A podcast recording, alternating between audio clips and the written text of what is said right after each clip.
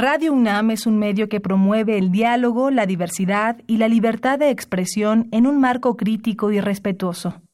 Los comentarios expresados a lo largo de su programación reflejan la opinión de quien los emite, mas no de la radiodifusora.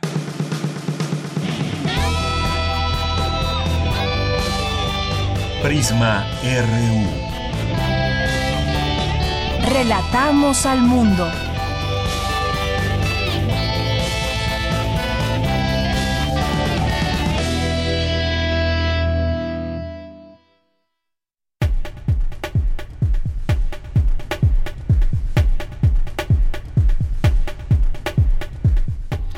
Muy buenas tardes, gracias por estar con nosotros, acompañarnos aquí en Prisma RU en el 96.1 de FM. Este es el programa informativo de la una de la tarde y es un gusto que nos acompañen todos los días de lunes a viernes de una a tres. Aquí los esperamos, tienen con nosotros una cita para hablar de los temas universitarios, de los temas de México y del mundo vistos desde la óptica universitaria. Y por supuesto también siempre es importante su opinión sus comentarios, saber ustedes qué opinan sobre lo que aquí analizamos. Yo soy Deyanira Morán y a nombre de todo el equipo le doy la bienvenida y los invito a que se queden con nosotros de aquí a las 3 de la tarde. El día de hoy, pues vamos a hablar de la recesión económica, una recesión técnica en México. Ha habido ya ahí algunos contrastes en las opiniones de qué manera afecta una recesión, por qué se da una recesión eh, económica, qué es lo que hace falta o si esto también tiene que ver con factores externos, internos. Vamos a entender todo con el doctor José Nabor Cruz Marcelo, que es doctor en Economía por la UNAM y secretario ejecutivo del Consejo Nacional de Evaluación de la Política de Desarrollo Social, el Coneval. Así que, pues vamos a tener esta plática con él para hablar de recesión técnica, cómo se entiende y todo lo referente a ello. Si tienen preguntas, pues es momento de mandarlas. Lo pueden hacer al teléfono 5536 43 lo pueden hacer a través de redes sociales, arroba PrismaRU en Twitter, PrismaRU en Facebook. Y bueno, después de eso vamos a platicar con el doctor Fernando Neira Orjuela. Vamos a platicar con él sobre eh, lo que está sucediendo en Colombia. Hemos aquí dado eh, paso para analizar lo que, lo que sucede en su momento y además sigue sucediendo en lugares como Bolivia, en Argentina, también en Chile, en Ecuador, también en su momento. Hoy vamos a hablar de, de Colombia y estas manifestaciones que ha habido también muy intensas en los últimos días. Ya el presidente Iván Duque abrió un diálogo nacional tras las protestas en Colombia. Ayer, 25 de noviembre, se vivió una nueva jornada de protestas y un paro nacional.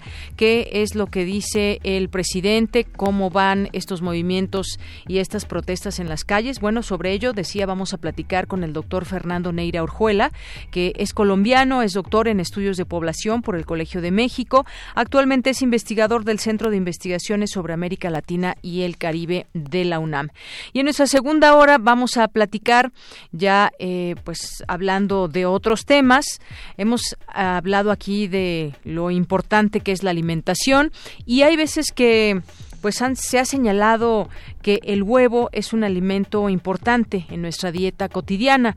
¿Qué tanto lo es? Se habla de que puede aumentar el colesterol. Bueno, pues hay un, doctor, el doctor José Antonio Quintana López, que es académico de la Facultad de Medicina de la UNAM, que dice que el huevo no aumenta el colesterol, más allá de distintos eh, momentos en que pues se habla de que puede contener una parte del huevo colesterol. Vamos a hablar con él y también si tienen preguntas, por supuesto, hagan la llegar para hacérselas al doctor. Esto sucederá en nuestra segunda hora. En nuestra primera hora también platicaremos en la sección de cultura con José Bernal, fundador de la editorial Gato Blanco. Estará aquí en este espacio de cultura con Tamara Quirós. Vamos a tener también hoy que es martes la visita de los poetas errantes como todos los martes. Es un gusto aquí recibirlos y por supuesto también a la orilla de la tarde con Alejandro Toledo que siempre nos tiene algún tema eh, algún libro que recomendarnos y hablarnos, por supuesto, en torno a él. Así que esto y más tendremos hoy aquí en Prisma RU. Ya estamos con todos ustedes. No se olviden de escribirnos, de mandarnos mensajes y desde aquí relatamos al mundo. Relatamos al mundo. Relatamos al mundo.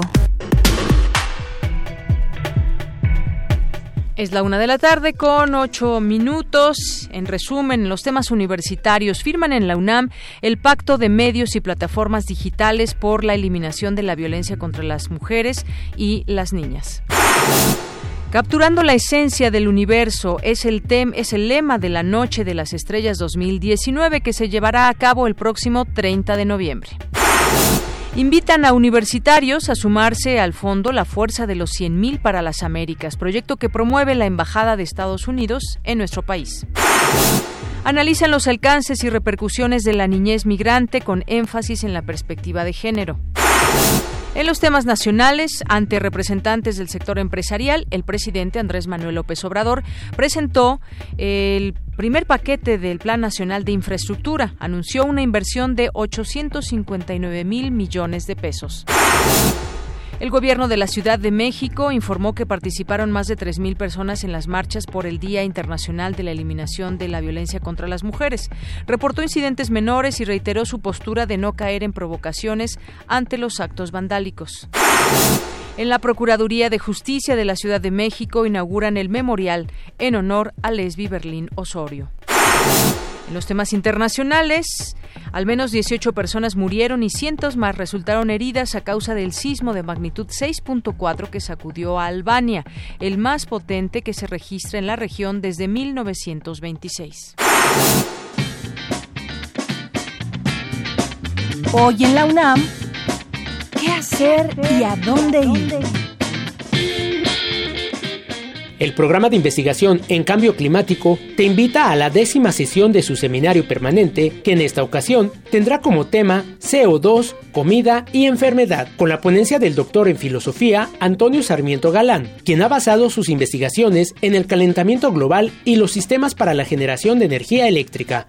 La cita es hoy a las 17 horas en el Auditorio Nabor Carrillo de la Coordinación de la Investigación Científica en Ciudad Universitaria. Recuerda que el Universum Museo de las Ciencias está de estreno con dos nuevas exposiciones. Te invitamos a visitar Océano, Inmensidad Desconocida, dividida en seis secciones, en las cuales podrás conocer cómo se formaron los grandes océanos por el movimiento de las placas tectónicas, las características de los mares y cómo estos crean un equilibrio en el planeta Podrás conocer además la diversidad de vida marina que existe en las profundidades, así como algunas acciones para cuidar el océano. Disfruta de esta exposición que se encuentra disponible en el Museo Universum de martes a viernes de 9 a 18 horas y los días sábados, domingos y días festivos de 10 a 18 horas.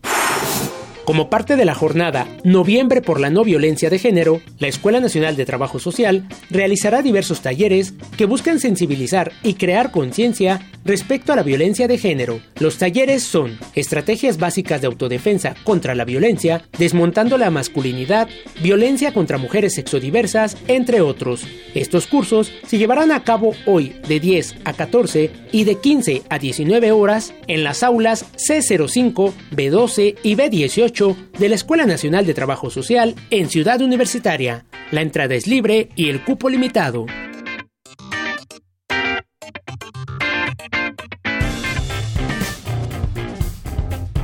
Campus RU De la tarde con 12 minutos hoy en nuestro campus universitario con el objetivo de dar atención más pronta y expedita a las denuncias de universitarias y universitarios que sientan vulnerada su integridad o sus derechos. El rector Enrique Graue acordó incrementar de manera sustancial el número de las unidades para la atención a denuncias en diversas facultades y escuelas de esta casa de estudios. Serán instaladas en las cinco facultades de estudios superiores: Fezacatlán, Aragón, Iztacala, Zaragoza y Cuautitlán en las direcciones generales de la Escuela Nacional Preparatoria y del Colegio de Ciencias y Humanidades, y una sede más dará atención de forma itinerante en las ENES ubicadas en otros estados. El fin es acercar estas unidades especializadas a las diversas comunidades para que universitarias y universitarios puedan presentar sus denuncias cuando consideren que han sido víctimas de acoso o que se han violentado, se ha violentado su integridad y así activar con mayor agilidad los mecanismos y protocolos protocolos internos de la UNAM. Estas nuevas unidades de denuncia comenzarán a operar en su totalidad durante el mes de enero, una vez que se cuente con el personal debidamente capacitado. Y bien, pues nos vamos ahora con esta información de mi compañera Cindy Pérez Ramírez. Firman en la UNAM el Pacto de Medios de Comunicación y Plataformas Digitales para impulsar acciones para eliminar la violencia contra las mujeres y las niñas. Adelante, Cindy. ¿Qué tal, Yanira? Muy buenas tardes. Es un gusto saludarte a ti y a todo el auditorio de Prisma RU. En el Centro de Investigaciones Interdisciplinarias en Ciencias y Humanidades de la UNAM fue asignado este convenio con el fin de trabajar por una agenda informativa y de difusión democrática, incluyente, que no discrimine y no revictimice. Durante el acto, Aimé Vega Montiel, académica del Centro de Investigaciones Interdisciplinarias en Ciencias y Humanidades, señaló que los sectores de comunicación e información deben establecer directrices y desarrollar mecanismos dirigidos a proteger los derechos humanos de las mujeres. De todas las áreas o secciones estratégicas que identifica la Plataforma de Acción de Beijing para promover el avance de las mujeres en la sociedad, la que menos avance registra es la eh, titulada Mujeres y Medios de Difusión, conocida como sección J, que establece eh, eh, mecanismos o mandatos más bien en dos dimensiones, una contenidos y la otra estructuras. Entonces, justamente, bueno, abrevando de estos mecanismos con los que contamos, es que lo que este pacto se propone de la mano con la UNAM es convocar a todos los medios de comunicación en este país, medios públicos, medios privados, medios informativos, y eh, desde luego las plataformas digitales a fin de que juntas, juntos, elaboremos mecanismos dirigidos a eliminar la violencia contra las mujeres en estas dos dimensiones. Eh, es importante señalar que la finalidad de este pacto va más allá de la coyuntura, pues de lo que se trata es de que estos sectores institucionalicen prácticas concretas. Por su parte, Frederick Bacheron, representante de la UNESCO en México, indicó que en esta era de cambio digital es necesario difundir valores humanistas.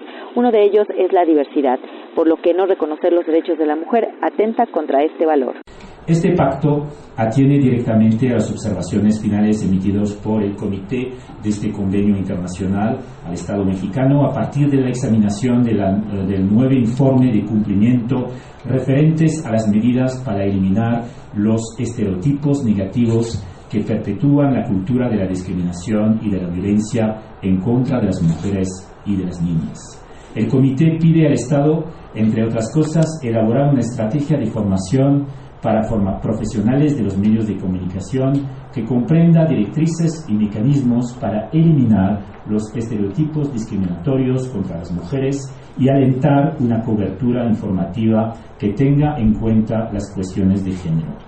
Aquí la noticia es que no son los propios medios y plataformas quienes, por su propia decisión y convencimiento, han decidido hacerlo el impacto que puede tener una sola acción y una sola de las organizaciones que hoy suscriben este pacto es exponencial. Este es el reporte de este pacto firmado por medios públicos y privados, así como plataformas digitales, en pro de la erradicación de la violencia contra la mujer. Muy buenas tardes. Muchas gracias por la información, Cindy. Vamos ahora con mi compañera Virginia Sánchez. Presentan el programa de la Noche de las Estrellas 2019. Ya es la onceava edición y tiene como lema Capturando la Esencia del Universo. ¿Qué tal, Vicky? Muy buenas tardes. Cuéntanos. Sí, hola, ¿qué tal? De ella, auditorio de Prisma RU, muy buenas tardes. Así es, pues el próximo 30 de noviembre se llevará a cabo la decimoprimera edición de la Noche de las Estrellas y que en esta edición está dedicada al Año Internacional de la Tabla Periódica de los Elementos Químicos, capturando la esencia del universo, y cuya sede principal pues será la explanada de Rectoría de la UNAM, conocida como las Islas en Ciudad Universitaria. Y con más de 110 sedes en la Ciudad de México y en algunos estados de la República como Chiapas, Puebla, Guerrero y Quintana Roo, esta noche de las estrellas estará conformada por toda una gama de actividades que iniciarán a partir de las 3 de la tarde y hasta de las 11 de la noche. Entre ellas son, habrá 66 carpas temáticas, planetarios y museos móviles, talleres, exposiciones y actividades divididas y organizadas para niños, estudiantes de bachillerato y licenciatura, adultos mayores y personas con discapacidad, en fin, para el público en general. También se, se desarrollará una serie de actividades artísticas, habrá música, teatro y danza, por ejemplo, se cerrará con broche de oro con el taller coreográfico de la UNAM, también habrá conferencias todo el día y una conferencia magistral denominada Cosmoquímica y Vida que impartirán el doctor Antonio Lascano, la doctora Susana Lizano y el doctor Luis Felipe Rodríguez, ellos miembros del Colegio Nacional. Durante la conferencia de prensa que se llevó a cabo esta mañana en el Instituto de Astronomía de la UNAM, el investigador José Franco destacó el papel de los ocho mil voluntarios que además participarán en esta edición y cuáles dijo, bueno, e-, ellos se encargarán de generar toda esta sinergia con el público en general, es decir, un evento organizado de la sociedad civil con la sociedad civil a través del tema de la ciencia y la astronomía. Escuchémoslo. La astronomía es el anzuelo, la astronomía es el pretexto para que los niños, los jóvenes y también los adultos se acerquen a la ciencia y a la tecnología. Esperamos que a lo largo de estas ediciones y las ediciones que vienen en el futuro, muchos jóvenes se decidan para estudiar carreras ya sea de ciencia o de ingeniería. Por su parte, Jesús González, director del Instituto de Astronomía, resaltó la importancia de este evento, de esta noche de las estrellas, por la trascendencia precisamente de la astronomía para el desarrollo de nuestro país. Escuchemos. Pues evidentemente la Noche de las Estrellas es una gran fiesta, es un evento de gran relevancia para nuestro país y se da gracias a muchas instituciones participantes y algunas de ellas pues aquí representadas. Eh, la astronomía pues es una ciencia básica, quizá la más hermosa de las primeras sin duda. Además está altamente vinculada con pues ciencias afines, con las ingenierías, con la más alta tecnología, con la formación de cuadros humanos muy calificados y pues clara y históricamente pues con el desarrollo y el bienestar social. La astronomía pues es un excelente puente también para acercar a la ciencia y a su apreciación a los futuros científicos, a los tecnólogos, a los maestros, a los tomadores de decisión de nuestro país, que al forjar un pensamiento crítico pues se comprometen con la educación, con la ciencia, con la tecnología, que es una terna básica de la grandeza y el futuro de un país y de la humanidad. En esta conferencia de prensa también estuvieron presentes José Juan Rodríguez Origel, director del Centro de Difusión de Ciencia y Tecnología del Instituto Politécnico Nacional, quien habló también sobre las actividades que a partir de las seis de la tarde se llevarán a cabo en el planetario Luis Enrique Erro, otra de las sedes principales de esta Noche de las Estrellas. También estuvieron José García Batar de Cosmos Scientific de México, quienes van a proveer de los más de dos mil telescopios que habrán también en esta noche y también estuvo Patricia Rojas Sánchez de Celestron y MacLight, uno de los patrocinadores, de este evento.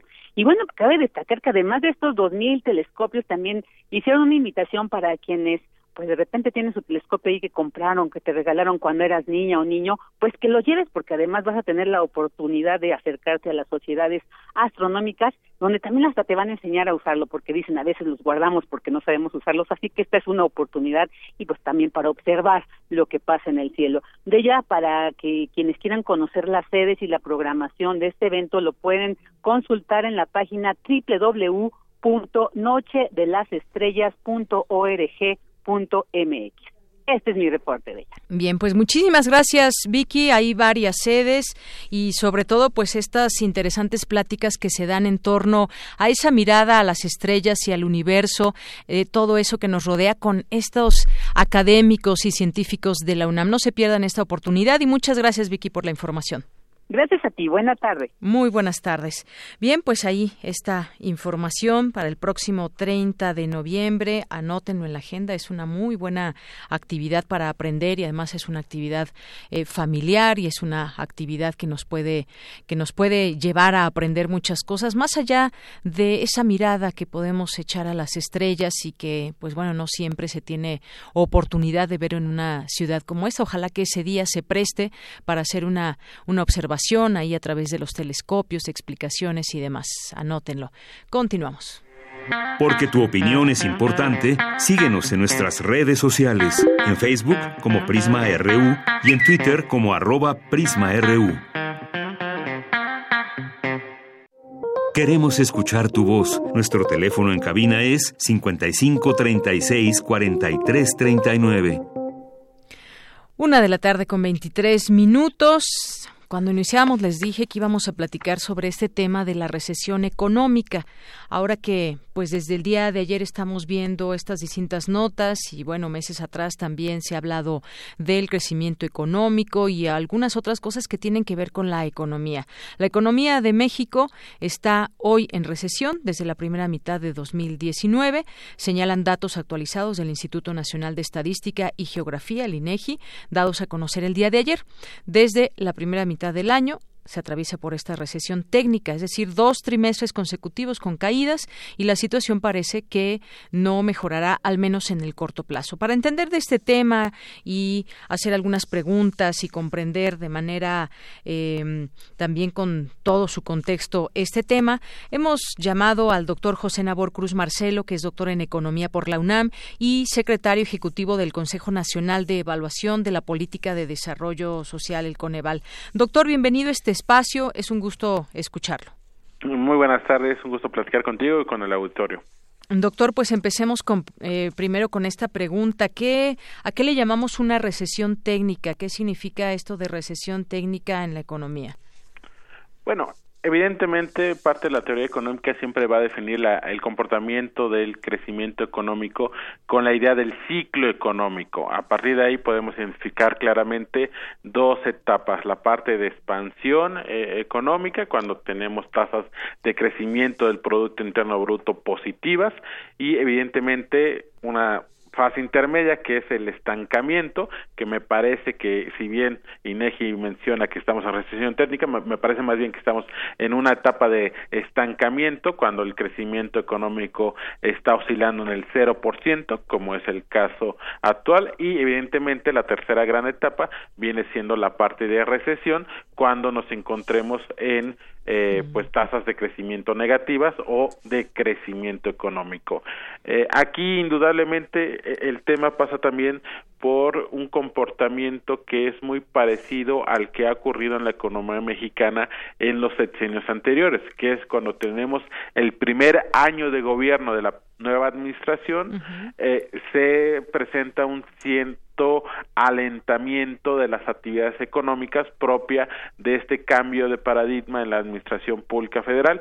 Sale un gobierno, entra una nueva administración esto ha sido, me parece, un factor y el otro que ha acompañado esta etapa de estancamiento es también la parte de las sinergias a nivel internacional. Muchas, si no es que la gran mayoría de las economías del mundo están creciendo muy lentamente. El mundo y sobre todo ese gran motor que es China se ha alentado demasiado en los últimos dos años. Entonces, desafortunadamente, factores externos y este factor interno de cambio en, el, en la administración del gasto público federal, me parece que han sido dos de los factores que podemos identificar claramente para este estancamiento del Producto Interno Bruto de los últimos tres trimestres. Así es, justamente yo le quería preguntar sobre esto, doctor, porque ¿cuáles son los factores que provocan una recesión técnica? Aunque, bueno, con esto que ya nos explica, estaríamos en una etapa más bien de estancamiento, pero tiene que ver, ¿son factores eh, meramente externos o internos? Me gustaría que abundara un poco más en esto, doctor.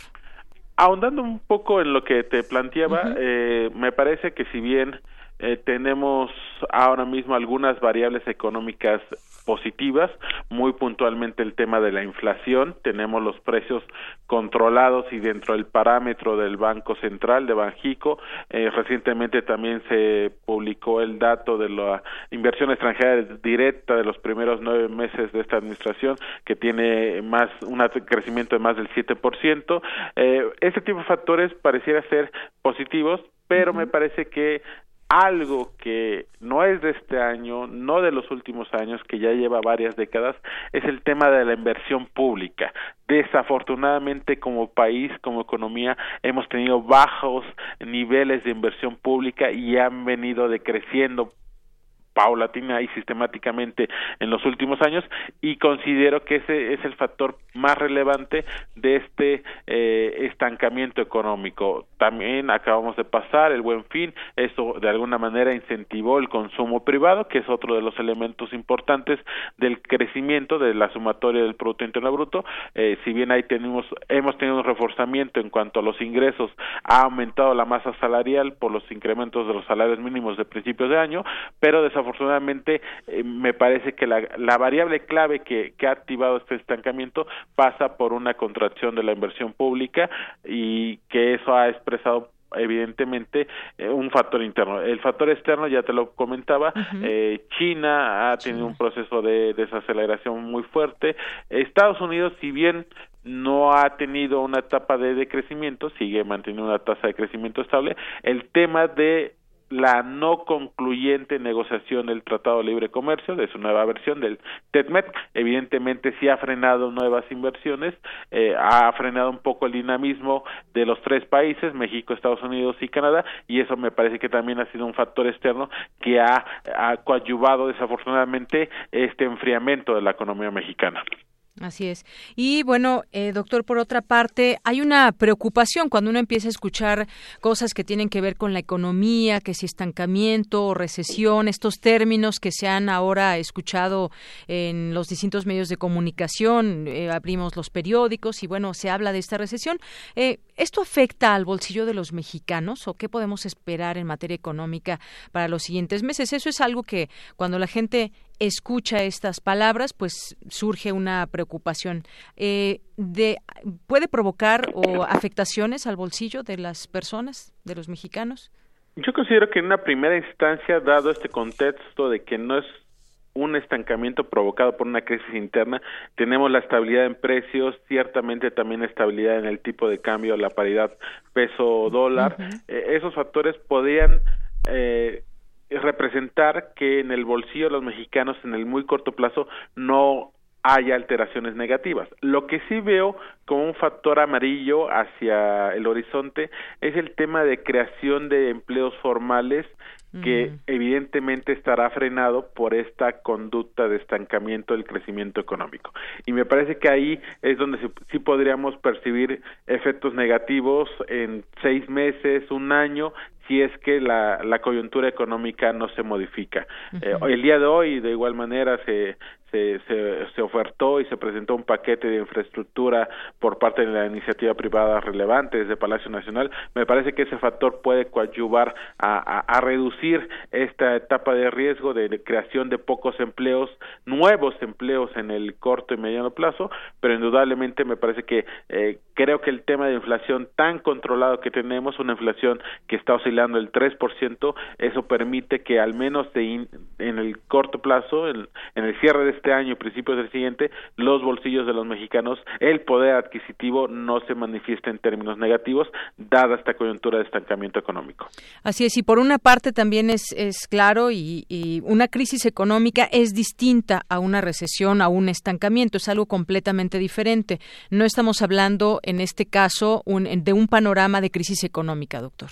Así es, así es, sobre todo eh, casos muy recientes como el argentino, donde ha habido un proceso de inflación muy fuerte y un proceso de depreciación de su moneda frente al dólar también muy fuerte. Evidentemente, esos ya son escenarios de eh, crisis económica muy puntuales. Acá no, me parece que de las posibles opciones que de acuerdo a las perspectivas económicas se puedan llevar a cabo es seguir incentivando el, consumo privado, ejercer de manera más eficiente el gasto público y sobre todo la inversión pública. Y reitero con este paquete de inversiones privadas en infraestructura para los siguientes años me parece que eso podrá ser esperemos un buena un, buen mecanismo de ajuste para eh, sacarnos de esta etapa de estancamiento económico.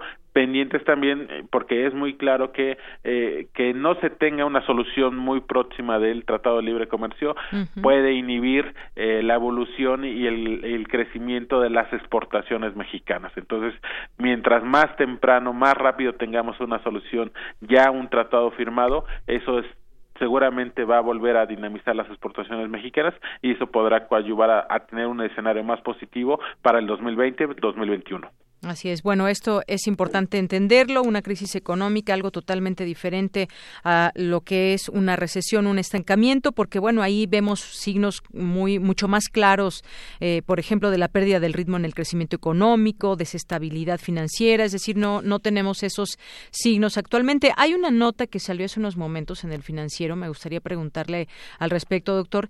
Dice el subgobernador del Banco de México que no estamos en recesión, que la recuperación está a la vuelta Dice que es más un tema mediático que otra cosa y que la caída reportada por el INEGI no es significativa. ¿Qué le parece esto? ¿Qué opina el subgobernador del Banco de México?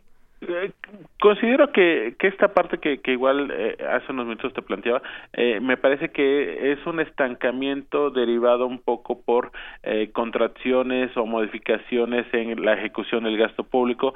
un dato muy puntual que tiene que ver con Coneval es el tema de los fondos de inversión para programas sociales de los estados, que también se ha ejercido prácticamente en el último mes, cuando es un fondo que tradicionalmente se ejerce en el segundo trimestre de este año. Entonces, situaciones ese tipo eh, me parece que han sido las que justamente han, han, han desafortunadamente llegado a este escenario de estancamiento, pero con un choque positivo, como denominamos los economistas, de demanda, es decir, incremento del gasto público, incremento de inversión pública, incremento del consumo privado, es, concuerdo con esta visión de que seguramente eh, para el segundo, a más tardar el segundo trimestre del 2020 ya tengamos una tasa de crecimiento del Producto Interno Bruto positiva, si no es que para el primer trimestre del siguiente año.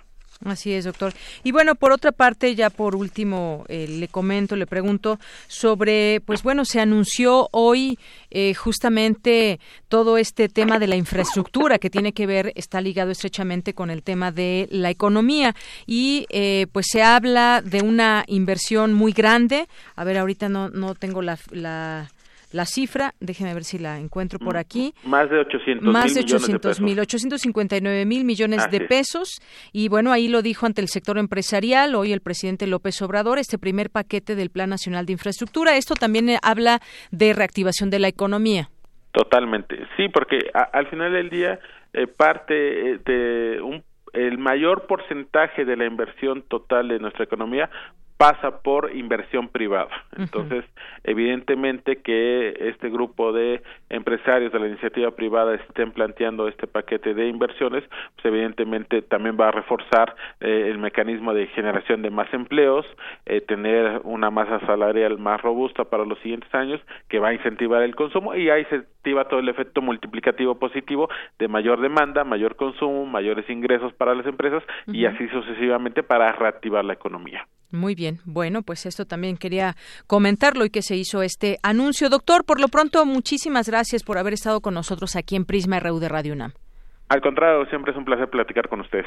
Gracias, hasta luego. Hasta luego. Fue el doctor José Nabor Cruz Marcelo, doctor en Economía por la UNAM y secretario ejecutivo del Consejo Nacional de Evaluación de la Política de Desarrollo Social. Y este tema que, pues bueno, le preguntaba yo esto que acabo de ver en el financiero, de lo que dijo el subgobernador del Banco de México, de que la recuperación está a la vuelta y que no estamos en recesión. Y ahí, en particular, textualmente dijo así, yo pienso que la recuperación está a la vuelta. Creo que han sido circunstancias muy específicas, muy idiosincráticas que vamos a estar pronto superando. No estamos viendo tampoco un crecimiento muy elevado, pero sí creo que vamos hacia una recuperación hacia el año entrante. Es lo que lo que dijo y que era más, pues le parecía más un asunto un asunto mediático todo esto. Es la opinión que tiene el subgobernador del Banco de México. Continuamos.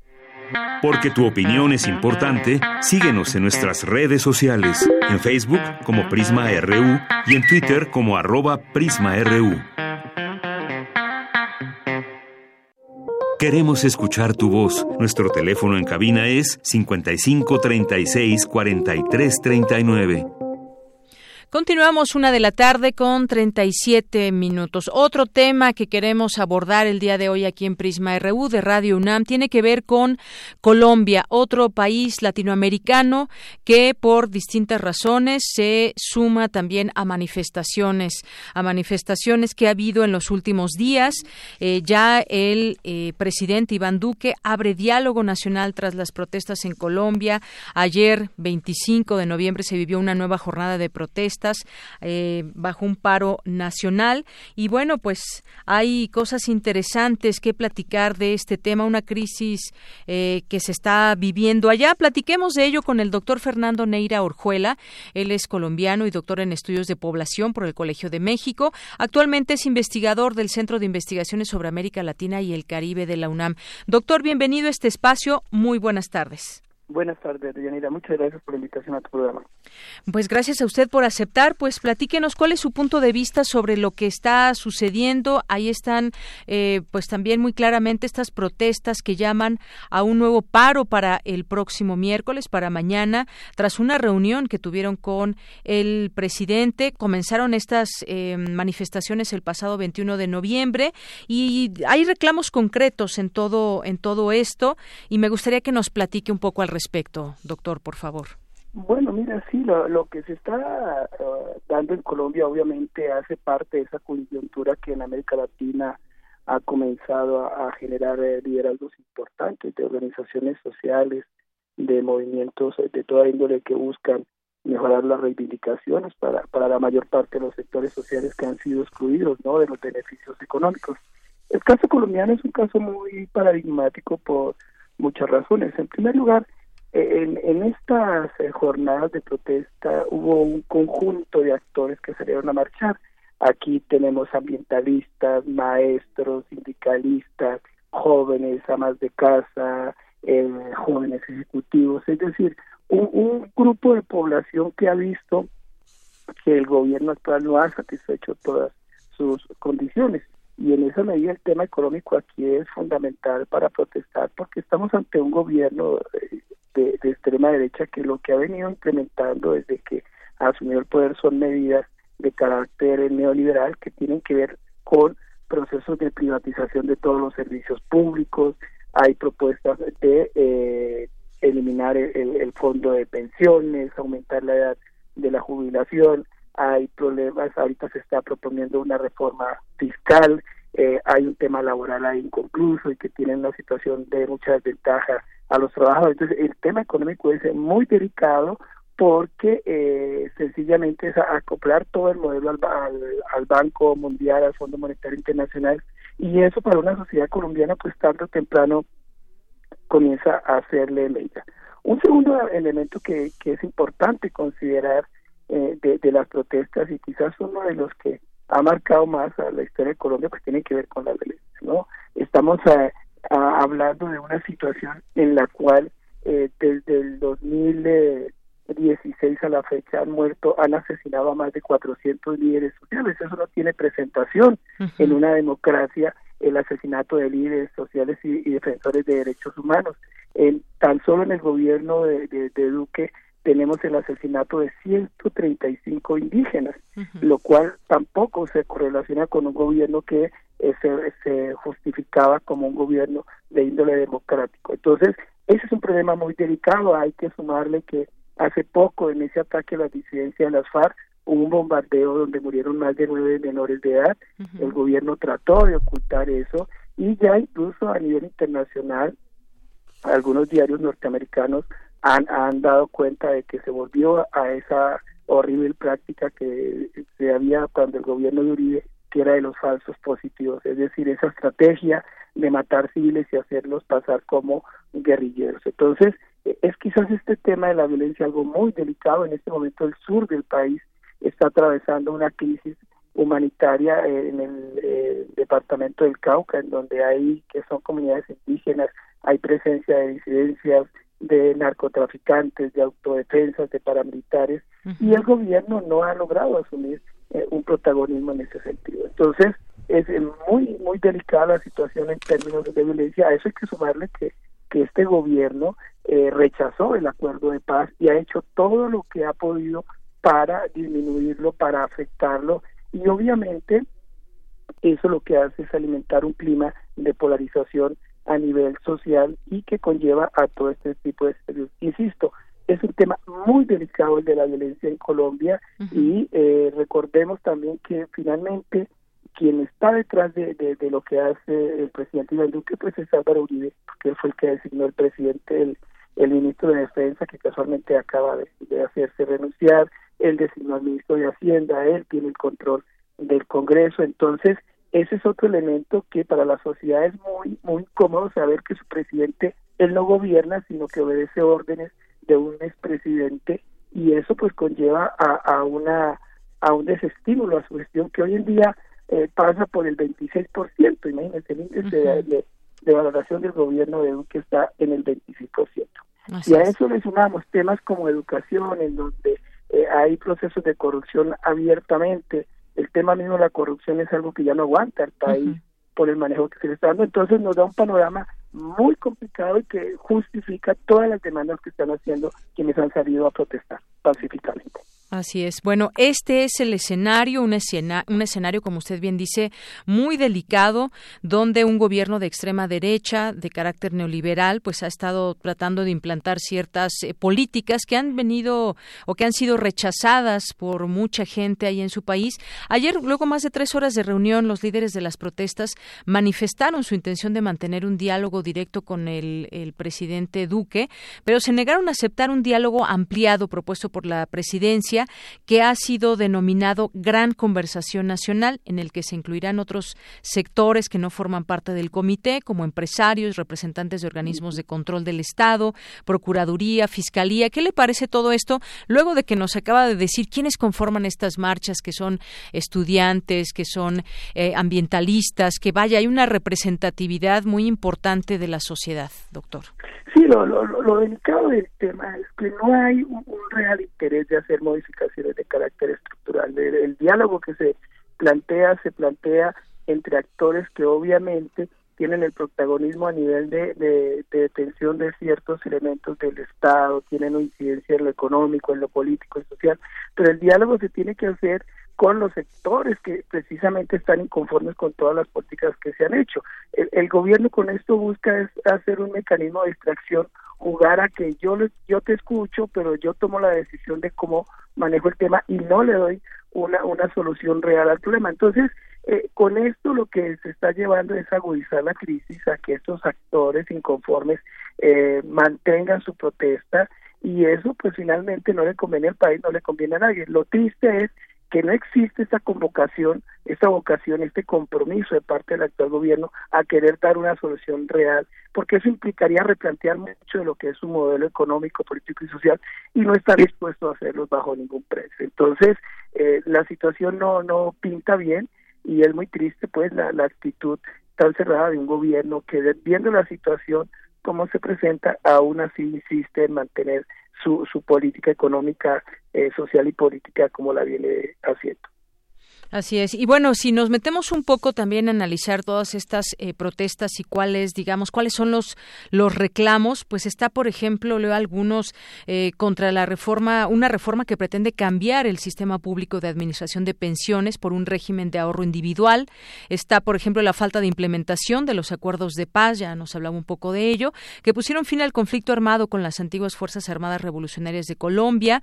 También estas manifestaciones son en contra, estas manifestaciones manifestaciones contra un plan que adelanta el gobierno para abrir el camino de la privatización de 19 entidades financieras estatales. Esto me parece que es muy importante. Estamos hablando también de temas económicos muy importantes que cambiarían el rumbo de, eh, del país en cierto sentido, doctor. Sí, claro, lamentablemente es, insisto, es una mirada del manejo económico dentro de lo que es la economía neoliberal, es decir, es, es esa idea de satisfacer al sistema financiero internacional y, y en esa lógica pues el, lo que se destruye es precisamente un proyecto de carácter social. En estos momentos el, el, campo colombiano es un campo abandonado que se le está dando a las grandes agroindustrias en donde las industrias extractivas están haciendo todo lo que quieren en términos de explotación de, de minerales y lo cual está generando procesos de desplazamiento eh, de campesinos, de comunidades indígenas, y esa es la lógica en la que está el gobierno. El gobierno está impulsando, por ejemplo, medidas como el fracking, que obviamente tanto en Estados Unidos como en, eh, Gran Bretaña han sido rechazadas por los peligros que, que, conlleva. incluso prohibidos. e incluso prohibidos. Entonces, quiero insistir en que el gobierno que eh, simplemente está obsesionado con velar con los intereses de estos sectores económicos eh, privilegiados y gran parte de, por eso rechazar el acuerdo de paz tiene que ver con una idea de eh, evitar que el proceso de paz conlleve a cambios estructurales en términos de lo que es el manejo de la economía, aspectos sociales, aspectos políticos, ¿no? Entonces, eh, eh lamenta es lamentable que este tipo de situaciones se den y que favorezcan estos procesos de violencia que estamos viendo, porque incluso las manifestaciones de violencia en las marchas no necesariamente son de, de, vándalos o de grupos, no, sino se ha documentado que han sido propiciadas por el mismo gobierno para alimentar este discurso de fuerza, este discurso militar que es el que le gusta a este gobierno de derecha que, que ha actuado en consecuencia. Así es. Y bueno, también en este sentido, ahora que hablaba de quienes participan en estas marchas, también hay una, se habla de una desprotección gubernamental frente a las crecientes amenazas por parte de sectores paramilitares y los sistemáticos asesinatos a líderes sociales allá en Colombia. Es algo que también está dentro de los reclamos y que usted nos comentaba al inicio.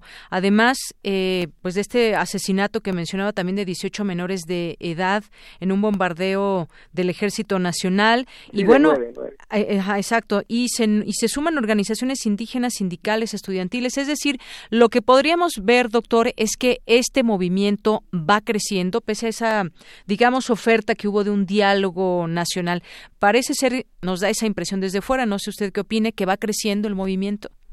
Claro que sí, digamos que, que en la medida en que los diferentes actores participantes lo que están viendo es que no se están atendiendo sus demandas, el movimiento va a ir creciendo, va agarrando fuerza. Yo creo que de por sí fue muy significativo que el, el 21 de noviembre la, participación haya sido tan masiva a nivel nacional con diversos sectores y actores económicos, políticos y sociales involucrados, pero en la medida en que, en que no se atiendan de forma estructural, que no haya un cambio verdadero de, un viraje en la política económica y social del gobierno, esto va a crecer y va a generar una, una mayor incertidumbre y una mayor situación de vulnerabilidad para los sectores menos favorecidos. Entonces es muy preocupante, insisto, que el gobierno no quiera asumir su compromiso, aceptar el fracaso de su, de su política económica y social y de una vez acepte la necesidad de, de, hacer cambios profundos que permitan un beneficio para la mayor parte de la población y no como se ha venido dando para alimentar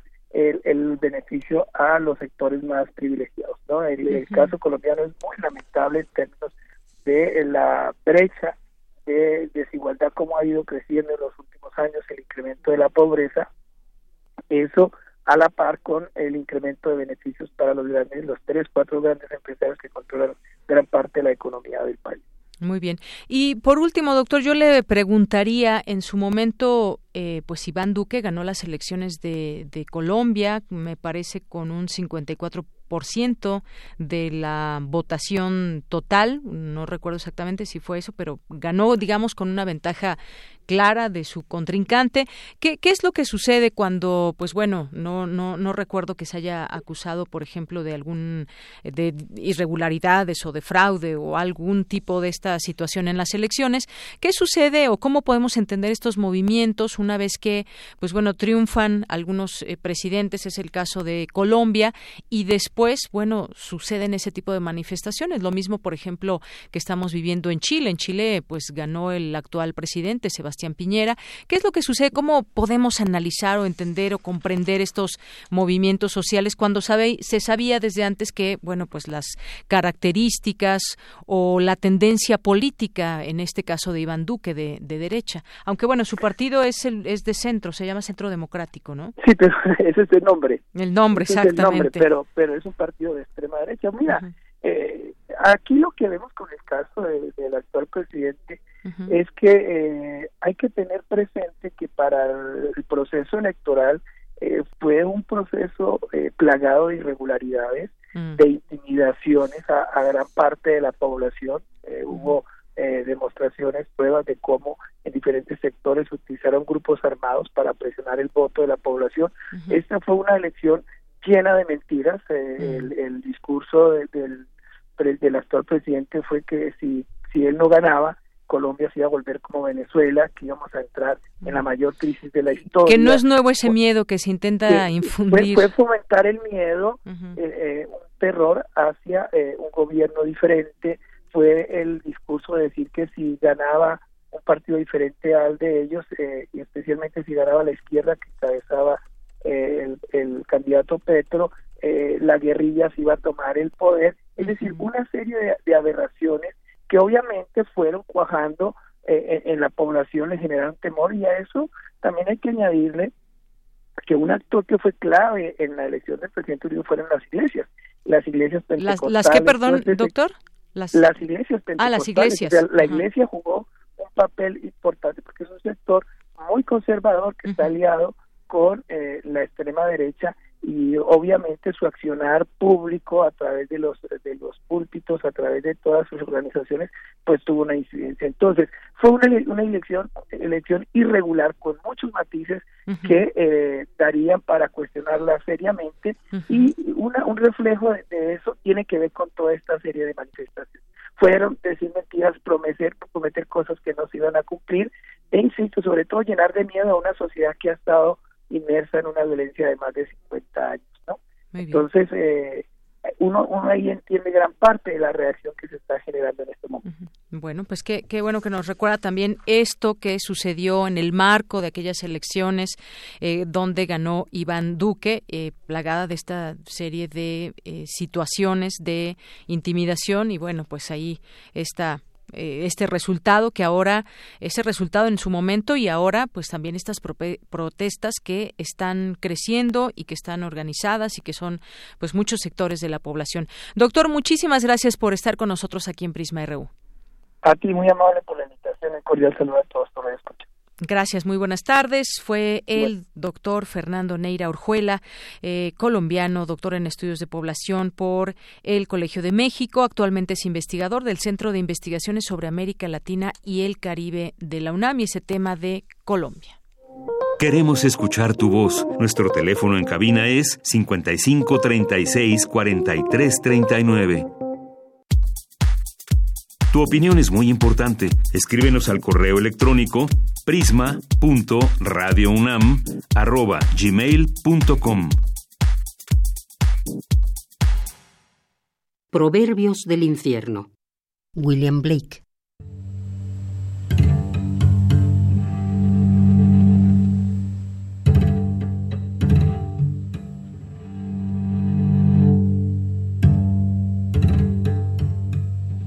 En el tiempo de la siembra, aprende. En la cosecha, enseña. En invierno, disfruta.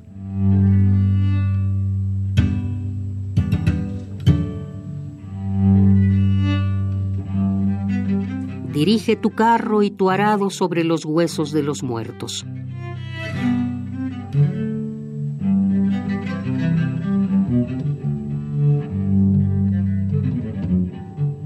La senda del exceso conduce al palacio de la sabiduría.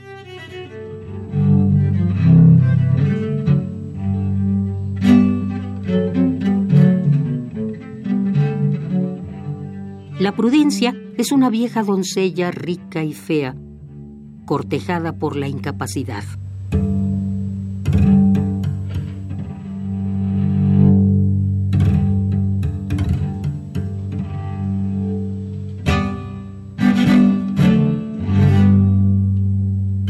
Que desea pero no actúa, cría la peste.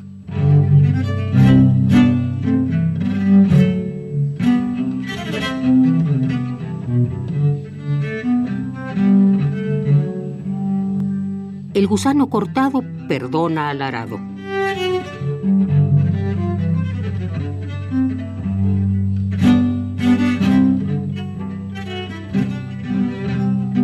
Mete en el río al que ama el agua.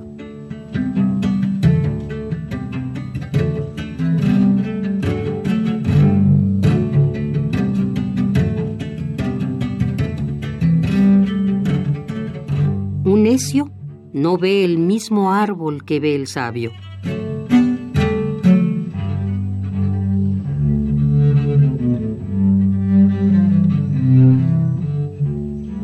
Aquel cuyo rostro no emite luz nunca se convertirá en estrella.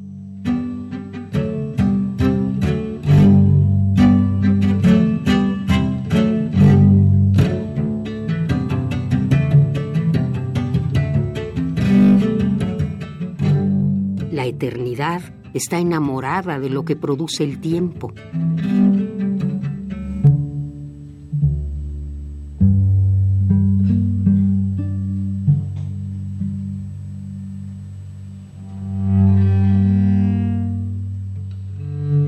La laboriosa abeja no tiene tiempo para penas.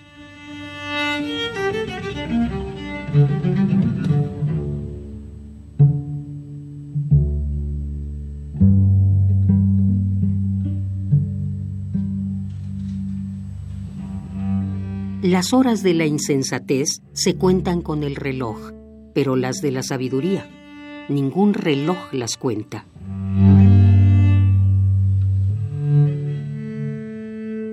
Todo alimento saludable se obtiene sin red ni trampa.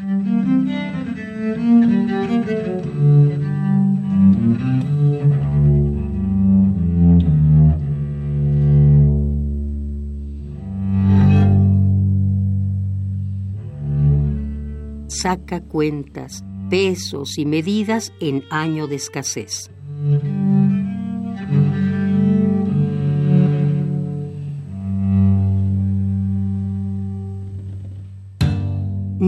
Ave se eleva demasiado alto si lo hace con sus propias alas.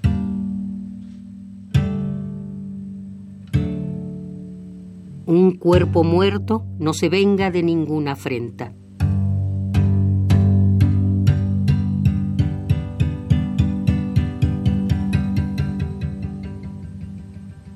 El acto más sublime es poner a otro delante de ti.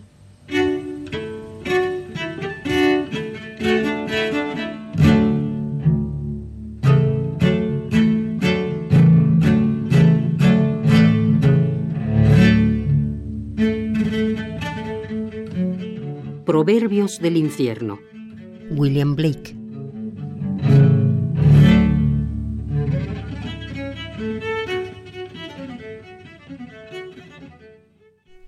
Bien, pues gran lectura, gran mensaje que nos deja a través de estas palabras Margarita Castillo. Y así llegamos a las dos de la tarde. Vamos a hacer un corte y de regreso tenemos mucho más información. Recuerden, vamos a platicarles sobre este alimento cotidiano en la dieta de muchos millones de mexicanos, que es el huevo. Y bueno, pues tendremos también todavía la visita de los poetas errantes a la orilla de la tarde con Alejandro Toledo. Así que quédese con nosotros. Regresamos. Prisma RU. Relatamos al mundo. 2019. 100 años del fallecimiento de Felipe Ángeles. Quizá Venustiano Carranza, al describirlo, habría usado palabras como destreza táctica, debilidad mental, tibieza, indulgencia y hasta sentimentalismo y estos solo serían adjetivos que se quedarían cortos comparados con la fuerza, inteligencia, capacidad militar y sobre todo el revolucionario más maderista que Madero. Y bueno, Ángeles, como decíamos, era incondicional de Madero, casi más maderista que Madero. Entonces, por supuesto que han pasado como los héroes de un golpe, un cuartelazo que fue el que acabó con el proyecto de democracia más importante que ha habido en este país. Ignacio Solares, escritor. Felipe Ángeles, 96.1 FM, Radio UNAM, Experiencia Sonora. Extra, extra, música nueva, en voz de sus creadores y sus intérpretes, extra, extra. Testimonio de oídas. Música nueva. En voz de sus creadores. En voz de sus intérpretes. Martes y jueves a la 1 a.m. o en su retransmisión los sábados y domingos también a la 1 a.m.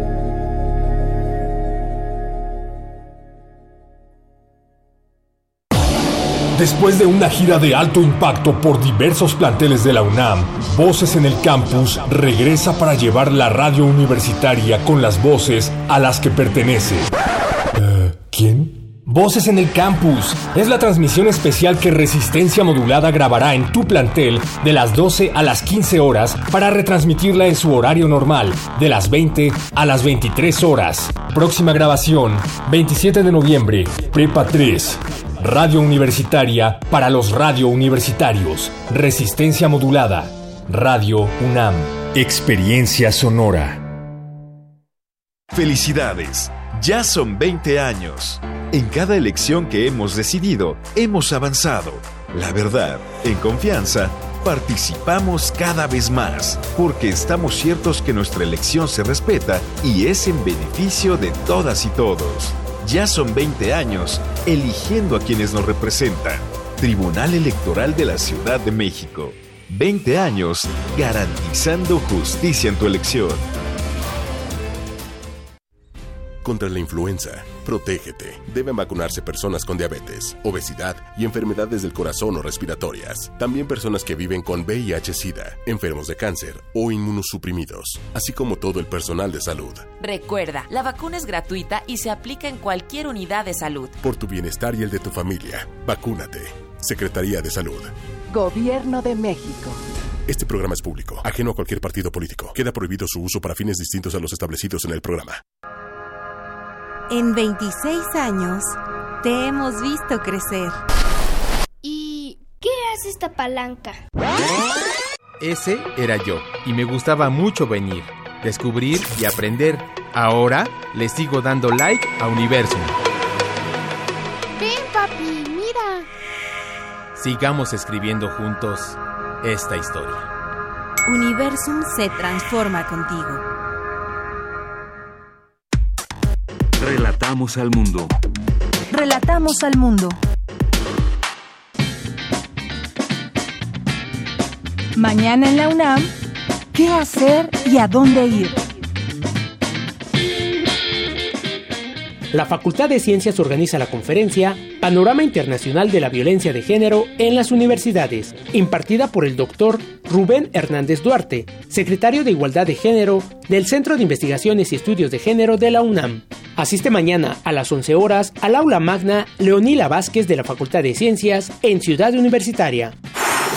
No te puedes perder el encuentro La Universidad de Género en los tiempos digitales, violencias, resistencias y lecturas, coordinado por el Instituto de Investigaciones sobre la Universidad y la Educación y la Cátedra Extraordinaria José Emilio Pacheco. La cita es mañana 27 de noviembre a las 12 del día en la Sala Carlos Chávez del Centro Cultural Universitario. La entrada es libre y el cupo limitado. ¿Te gustaría aprender más acerca de tu alimentación? Te recomendamos el curso Comer bien sin perder la fiesta, estrategias básicas de planificación de alimentos, que será impartido del 29 de noviembre al 6 de diciembre de 9 a 14 horas en el Centro de Estudios del Deporte, ubicado a un costado del Estadio Olímpico Universitario. Para mayores informes, visita el sitio www.deporte.unam.mx. Para Prisma RU, Daniel Olivares. Continuamos dos de la tarde con cinco minutos. Ya estamos de regreso aquí en Prisma RU en esta segunda hora y nos da muchísimo gusto siempre estar aquí con ustedes en el 96.1 de FM en www.radio.unam.mx. Gracias por sus comentarios, por su participación. Leo esta nota que Secretaría de Gobernación y Ciudad de México analizan conductas ilícitas durante marcha feminista del día de ayer. Bueno, a mí a mí me dio mucho gusto ver a ese conteo, más o menos es la cifra que dan más de 3000 eh, personas, mujeres que marcharon el día de ayer por calles de la Ciudad de México y también me gustó ver a esa gran mayoría que fue en pues en una en una manifestación eh, pacífica, en una manifestación donde se reclama, donde se quiere hacer oír la voz de las mujeres porque pues los feminicidios continúan. Eh, continúan muchas cosas que, que, tendrán que ir cambiando y que me parece que van a ir cambiando poco a poco. Recientemente, pues veíamos este, eh, este tema de la alerta de género que se implanta ya también aquí en la Ciudad de México. Y bueno, opiniones hay muchas también, o la opinión dividida en torno a lo que sucede en cuanto a las pintas o destrucción de inmobiliario de la Ciudad de México. Yo creo que todas las opiniones en esto son válidas. Cada quien tiene su forma de expresarlo también. Y bueno, pues hay quien repudia, quien tacha, quien dice así no, que se critican estas eh, situaciones que suceden en las calles y hay quienes dicen, bueno, pues qué son unas pintas o qué es lo que sucede con, eh, si lo equiparamos con lo que está sucediéndole a muchas mujeres. Así que, bueno, pues ahí están las dos opiniones muy claras en todo esto. Lo vemos en redes sociales, lo vimos, eh, vemos, pues vimos las imágenes, los videos, el momento en que se dieron estas distintas acciones. Por lo pronto, pues, ¿qué dicen las autoridades? De Gobernación y Ciudad de México analizan, analizan conductas ilícitas durante marcha feminista. Bueno, pues aquí le agradecemos mucho a las personas que están presentes a Diana, a Eddie Eddy, muchas gracias por estar por aquí, a Manuel, Carlos Río Soto, Mario Navarrete Real, eh, Moisés González, Abimael Hernández, María Eugenia Melo, Sur Oeste Teatro, José Luis León, Ingrid León, Ricardo Navarrete, Jesús Mejía Recamier, muchísimas gracias a ustedes que se hacen aquí eh, presentes, también quienes más están por aquí, Magdalena González, César Alberto, Patricia Santiago, Esplayadura, eh, soy Fano Funam, también Minerva de Octubre, muchas gracias, saludos, Luis García, Francisco Javier, Manuel, a nuestro colaborador Alejandro Toledo, que en un momento más estará aquí con nosotros, Alejandro Cardiel, Marco Fernández, Lupis Jiménez, el maestro Luis Ángel Hurtado Razo también, muchísimas gracias. Y bueno, César Soto nos dice aquí lo mejor es moderarse en el consumo del huevo. La cantidad sugerida es de 3 a 5 huevos a la semana como proteína. Bueno, ahorita hablamos de eso, César. Muchas gracias. No, no comas ansias.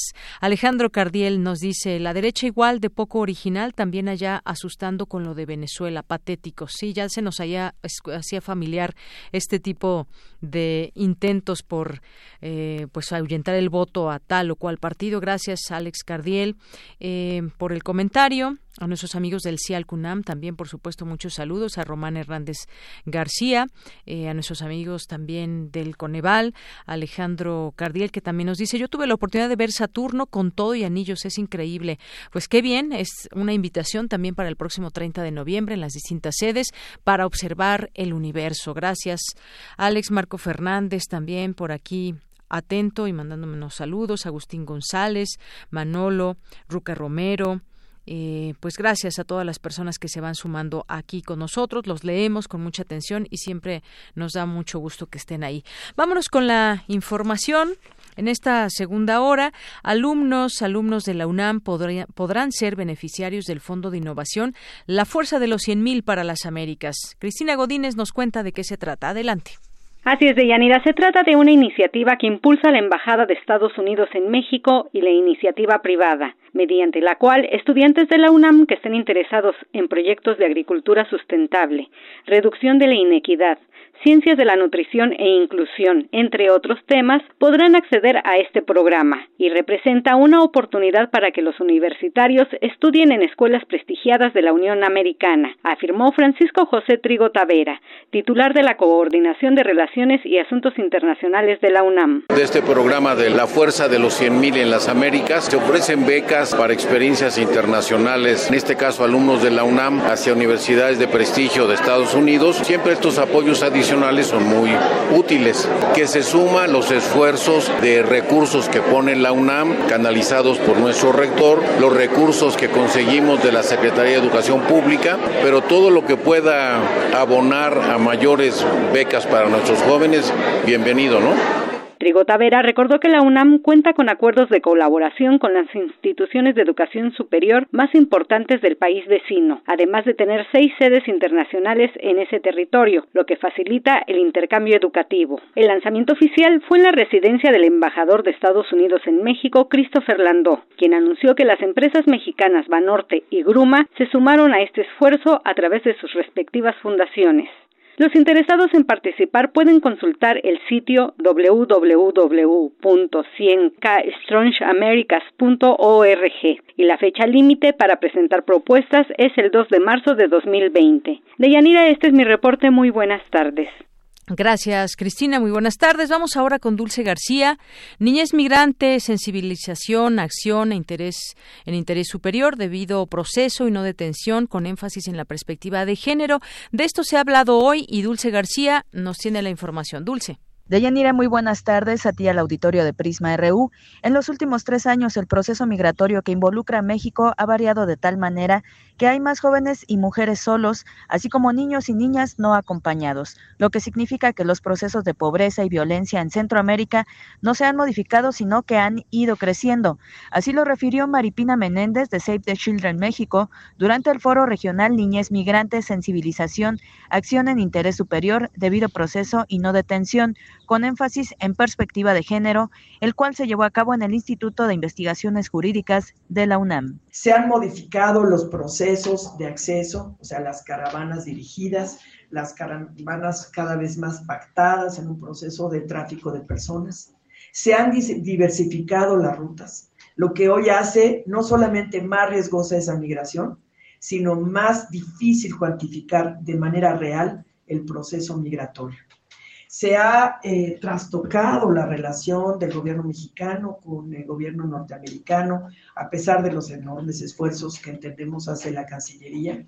Y hoy somos, sin duda, eh, el país en donde es factible retornar a todos aquellos migrantes que, viniendo de donde vinieran, llegan por el territorio nacional sin hacer el menor esfuerzo de expatriación a sus países de origen ni de generar las mejores condiciones eh, para hacerlo. Maripina Menéndez resaltó que es importante advertir que en Estados Unidos el fenómeno migratorio de niños y niñas es considerado como un delito, porque se trata de un tráfico velado de personas, por lo cual muchos de ellos terminan siendo objeto de adopción en Estados Unidos en lugar de poder volver con su familia. Por su parte, Elisa Ortega Vázquez, académica del Instituto de Investigaciones Jurídicas de la UNAM, habló del interés superior como el principio y la norma que rige el actuar que debe haber en materia de niños por supuesto, también en materia de niñez migrante, debido al proceso sumamente importante en el caso de los niños migrantes que se ven eh, sometidos y que tienen que pasar por diversos procesos administrativos, también judiciales a veces,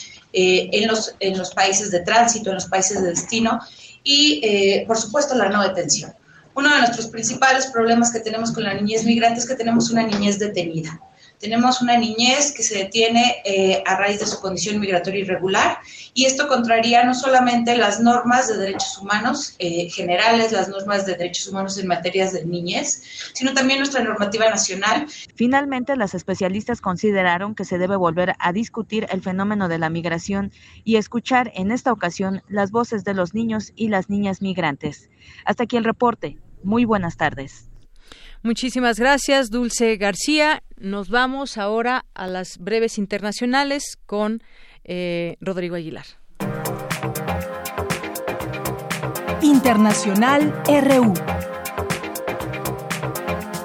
En Albania asciende a 18 el número de personas muertas y más de 300 heridas por el sismo de 6.4 grados que según el Instituto de Geociencias albanés ocurrió a las 3.54 hora local con epicentro en el mar Adriático, 10 kilómetros al norte de la ciudad de Durres y 40 al oeste de Tirana, con una profundidad de 38 kilómetros.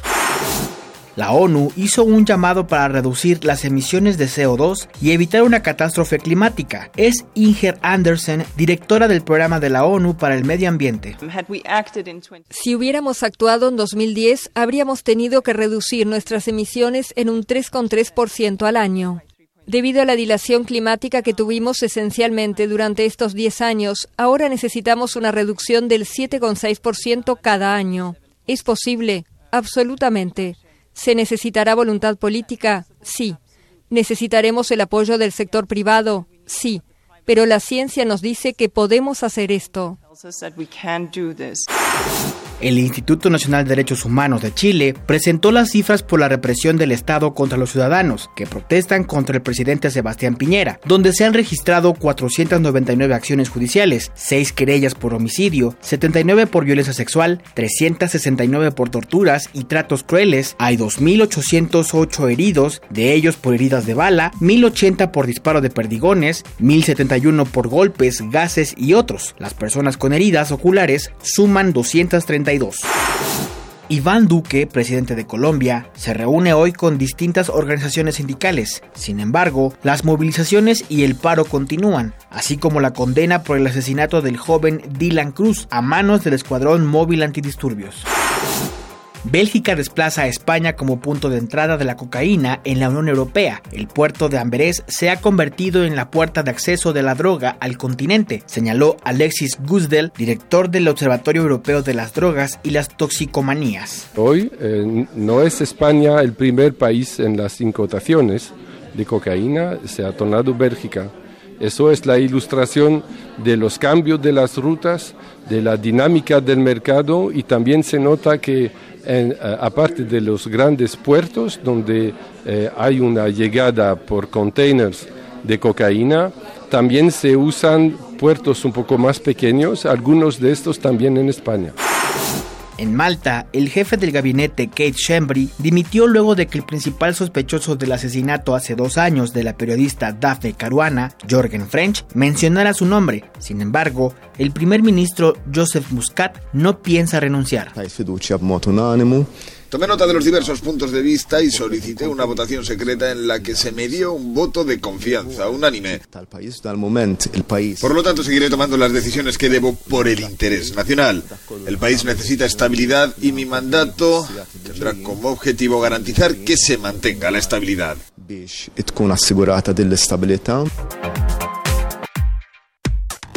Relatamos al mundo. Relatamos al mundo. Queremos escuchar tu voz. Nuestro teléfono en cabina es 55 36 43 39. Dos de la tarde con 18 minutos. Vamos a continuar. Eh, y ahora vamos a hablar justamente de este alimento, el huevo. El huevo, eh, leímos que el profesor de la Facultad de Medicina explicó que el consumo de huevo aumenta los índices de HDL, una lipoproteína que transporta el colesterol desde los tejidos hasta el hígado, donde es eliminado, es decir, que eh, pues no aumenta el colesterol, si es explicado de esta manera. Y me refiero al doctor José Antonio Quintana López, que es académico de la Facultad de Medicina de la UNAM. Doctor, le damos la bienvenida a este espacio de Prisma RU de Radio UNAM. Buenas tardes. Buenas tardes, Yanira. A sus órdenes. Estamos. Bueno, doctor, pues como sabemos, el, huevo es un alimento que consumimos millones de mexicanos, algunos todos los días, algunos algunas veces a la semana solamente, o incluso hay quien hay quien prefiere no comer huevo porque esto puede traer consecuencias como subir el colesterol y algunas otras cosas que de pronto pues no sabemos exactamente eh, a, a, quién creer si nos si nos referimos de pronto hasta eh, pues quien explica por qué puede ser malo el huevo o dependiendo en qué granjas se llevan a cabo toda esta producción. En fin, hay muchas cosas, pero me gustaría eh, platicar con usted a raíz de que leí este artículo que se escribe sobre, sobre el huevo, que nos, nos platique de los beneficios y en todo caso lo negativo de este alimento. Mm, gracias. Bueno, esto del mito del huevo, uh -huh. desde hace varios años, y como como dicen por ahí que una mentira dicha muchas veces se convierte en una verdad uh -huh. esto bueno, lo dijo alguien este por Europa uh -huh. pero este es, es, eso es de lo que está pasando es un mito que se transmite de voz en voz de persona a persona y todo el mundo se lo empieza a creer uh -huh. y, el, el, y el detalle fue que desde hace muchos años en los años 50 60 en Estados Unidos se encontró que el colesterol era malo Porque se pegaban las arterias, se volvían las arterias, se producía este arteriosclerosis, etcétera, y que era malo y que era el colesterol.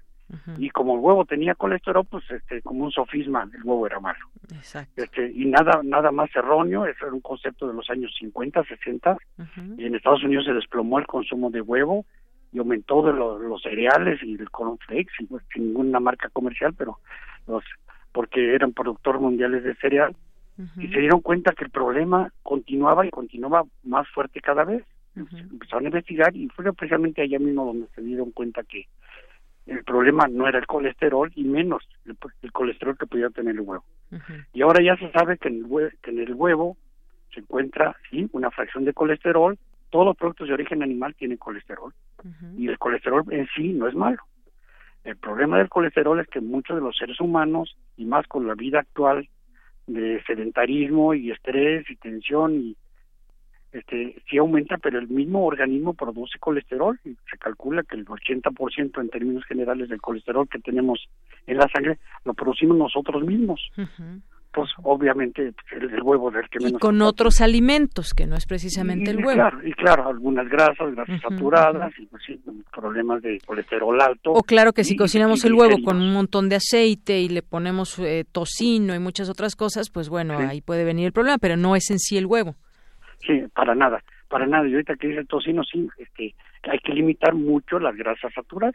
Ya Estados Unidos ya lo dice, la Asociación Americana de Cardiólogos ya te recomienda, puede comer todo el huevo que quiera, uno dos piezas al día, siempre y cuando regule su contenido de grasa, sobre todo las grasas saturadas que es así que dicen por ahí, esas sí son, son malas o son peores. Son malas y son peores, así es. Eh, es decir, se ha satanizado entonces mucho el consumo eh, del huevo y también en este sentido, en algún momento se ha hablado de, pues bueno, e, el huevo que encontramos en el supermercado, en el mercado, en la tendita de la esquina. ¿De dónde viene ese huevo? Porque es, sin duda, incluso ahora tenemos huevos orgánicos que son de un precio más alto que los huevos que encontramos normalmente, pero eh, digamos, me gustaría que nos platicara de esto, cómo saber de dónde viene ese huevo que nos vamos a comer en el desayuno. Gracias, Yanira. Obviamente, no es este, el huevo viene de una gallina. o sea, por que no se me malinterprete, ¿no? Pero el huevo viene de una gallina. Sí. Por ahí hay una dice que fue primero el huevo la gallina. ¿Qué fue primero? eso lo discutimos otro día, doctor. Sí, eso, es motivo de, de otro otra charla. Así es viene de una gallina y aquí vale la pena comentar para el, hay términos de supervivencia que el animal come por para sobrevivir después come para estar saludable y los términos de lujo valga la, expresión los términos de la cúpula cuando come ya además para nutrirse para poder reproducirse. Y el huevo es la forma como se reproduce la gallina. Entonces, para, para que una gallina se pueda reproducir, tuvo que estar perfectamente alimentada, alojada, manejada, y obviamente pues, lo tenemos como gallinas domésticas que están bajo la, supervisión y la mano del hombre. Y vale, la pena comentarlo, el médico veterinario en su área de zootecnista se encarga de, producir eh, valga, eh, productos de origen animal completamente inocuos, sanos libres de enfermedades para que las gallinas también estén libres de enfermedades y puedan producir. Un juego de palabras. Entonces el médico veterinario se encarga de que las gallinas estén sanas y bien alojadas para que puedan producir. Y vale la pena el comentario. Eh, hay un término de que si las gallinas libres y que las gallinas estén en jaula y que es una crueldad, pero son términos humanistas, humanoides. La gallina sí está alojada, está alojada y no está en contacto ni con su excremento ni con el huevo que pone. El huevo rueda por un, por un eh, piso en declive y no lo, no lo toca ni la gallina y menos el piso y menos el excremento. Entonces, sí estamos produciendo huevo inocuo, huevo limpio, huevo sano, que, no hace daño a la salud.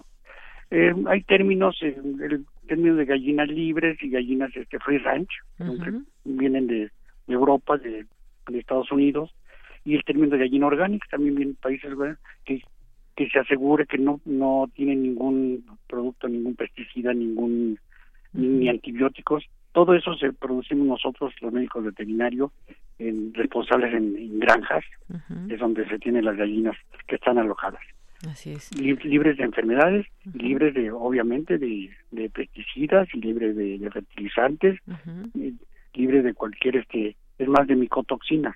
Yo creo que las personas este, consumen más micotoxinas vía maíces de segunda que, que, que, el, que, come huevo de gallina. Entonces, huevo de, huevo de gallina en jaula, de gallina libre, de gallina que free ranch, de gallina orgánica, es huevo de gallina. Y para que una gallina ponga huevos es porque está sana y bien alimentada. dicho, esto porque te, son corrientes que hay de, y, quizás modas. Ahora, todo este huevo especial eh, lo venden mucho más caro. Sí, es más caro, producirlo, pero y ahora este, el, huevo. Pero no es que sea mejor o sí es mejor, doctor, el huevo orgánico. Es exactamente igual. Entonces estaríamos quien consume huevo orgánico estaría pagando de más por nada. Pues estaría pagando de más por por un gusto, por un lujo, porque le, aseguran que es orgánico y que mm. están las gallinas este, corriendo por por el patio. O sea, Y ahora hay, hay empresas que se te certifican y son, son empresas este, privadas que te certifican de que es un huevo orgánico. Y ahora eh, eso hay que anotarlo, porque lo que no se vale es que porque yo pongo mis gallinas atrás del patio y ya, ya es un huevo orgánico y ya lo vendo como más caro. Bueno, pues eso es importante. número uno, la, la fecha de, de consumo preferente. Se le da un mes en un lugar, un ambiente fresco, fresco seco, y si cuando lo compramos... Que puede ser en el refrigerador o puede ser afuera. ¿O dura más en el refrigerador? Dura más en el refrigerador. En el refrigerador puede durar un par de meses, faltando fresco el huevo. Muy bien. O sea, un mes este, para comprarlo y otro mes en el refrigerador. Y es perfectamente sano. Muy bien. Ahora bien, doctor, ¿cuál es la cantidad eh, de huevo recomendable en nuestra dieta? Mm, qué, muy buena pregunta. A ver. Podemos consumir, y México es el país número uno consumidor de huevo, que le ganamos a todos, y yo creo que precisamente por la facilidad de, de, de cocinar y, la, y lo, económico, está acceso en todos lados. O sea, un huevo te cuesta, y es encareció como, pero te cuesta dos pesos un huevo.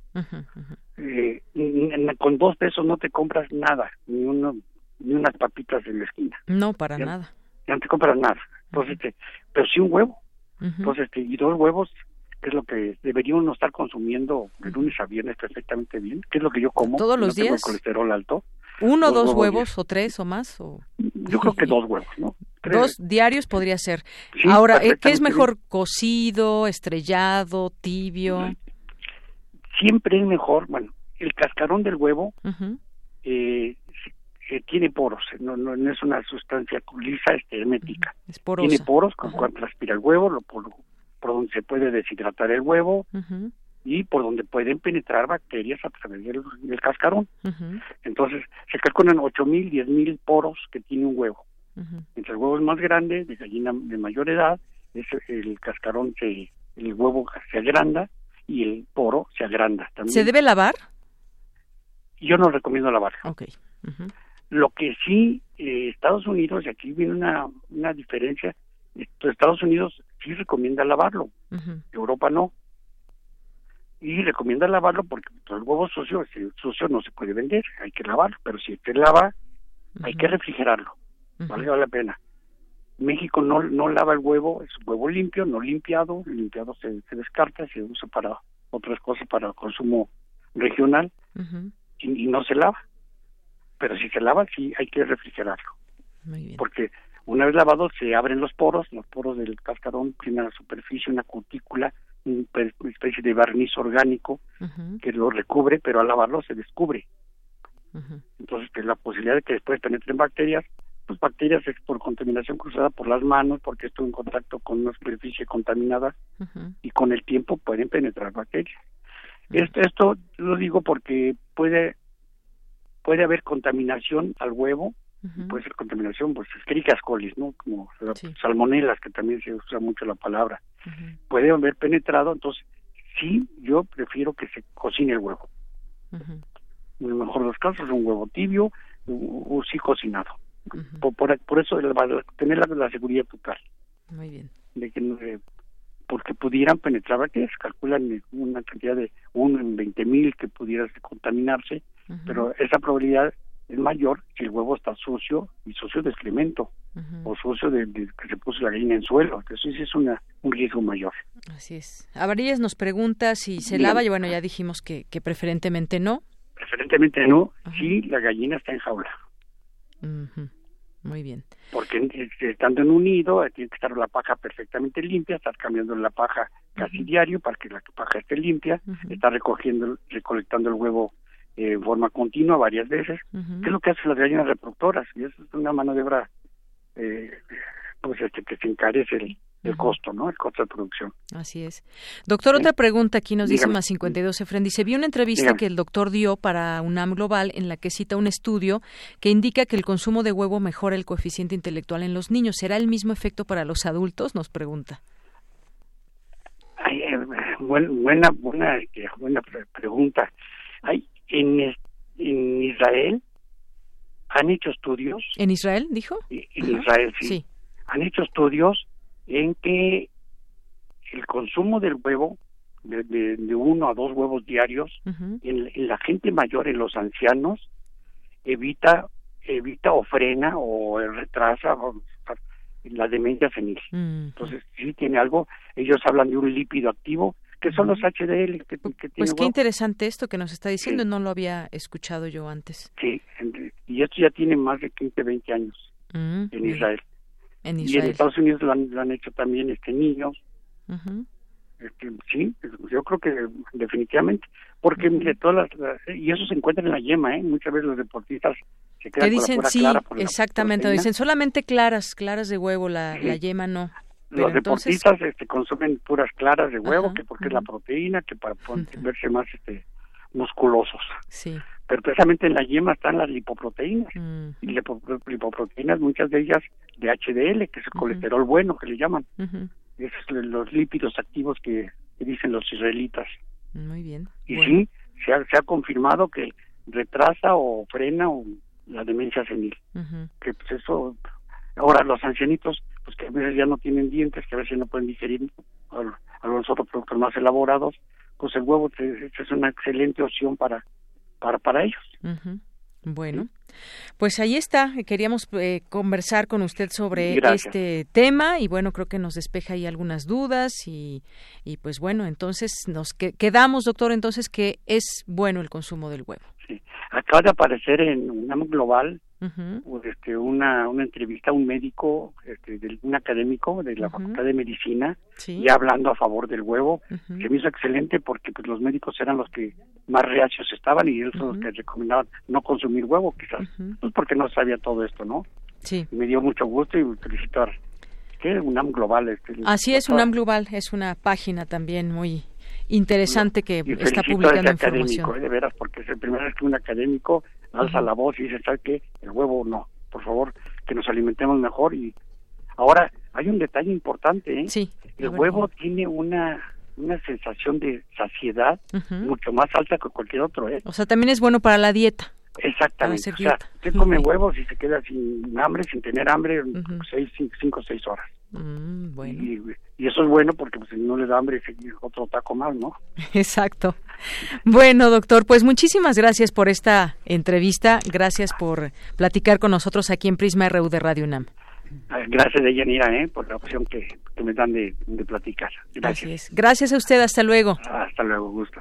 Bueno, pues fue el doctor José Antonio Quintana López, académico de la Facultad de Medicina, y este tema de el huevo como alimento en nuestra dieta, que ya escuchamos, dice el doctor, si diario consumimos huevo, no pasa nada. Al contrario. Continuamos.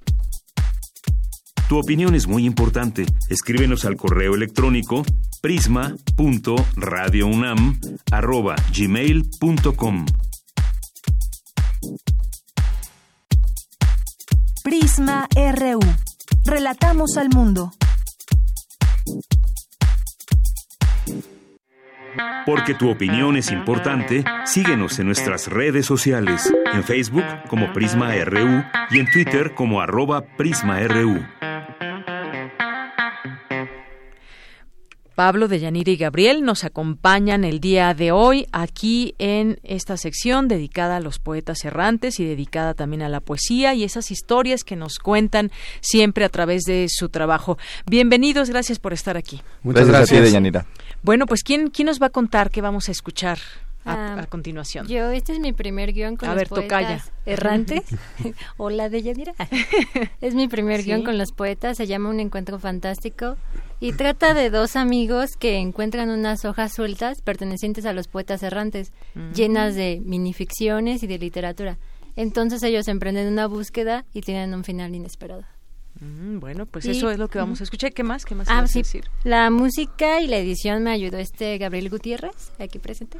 Sí, parte de lo que escucharemos en esta cápsula tiene música que yo compuse el cual tiene influencias de música española, de algunos soundtracks de música de terror y vaya derivación entre ellos dos, el cual este complementaron muy bien con la historia que hizo mi compañera.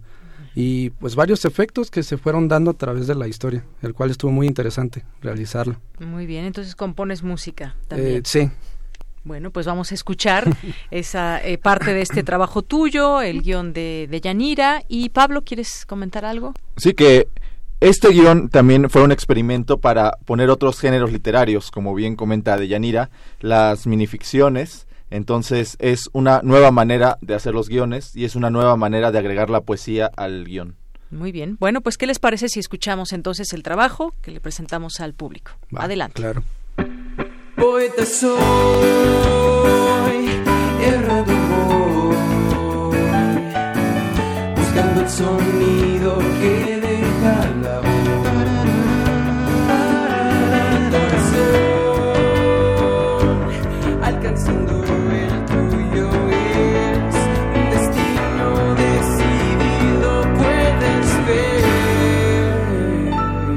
Poetas errantes.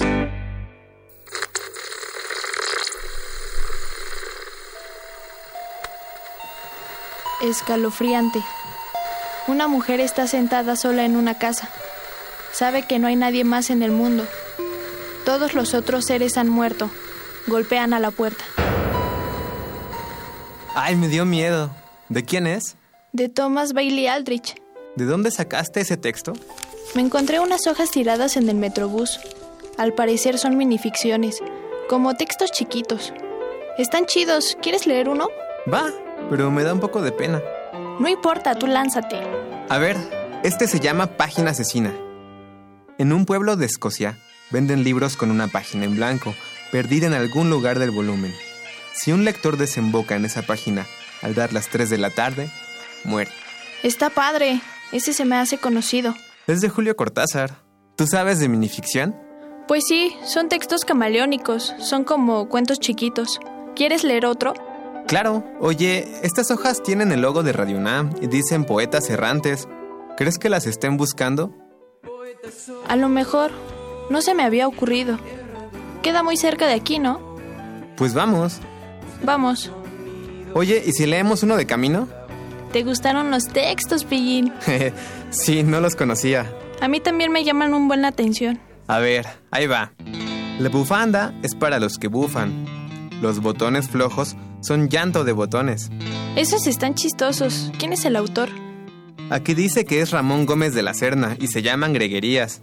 Y ya que vamos a llegar, ¿no te gustaría conocer a los poetas errantes? Pues sí, pero ¿qué les decimos? Que nos gusta también la literatura. Este, yo opino que vayamos y después vemos qué decir. Próxima estación, preparatorio 3. Mira, hay huellas en el suelo y tienen letras. ¿Serán de los poetas errantes? Mm, ¿Cómo crees? Yo digo que son de ellos. Al pisarlas se siente como una energía extraña.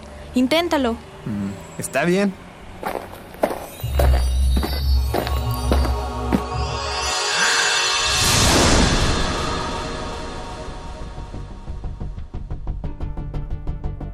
¿Dónde estamos?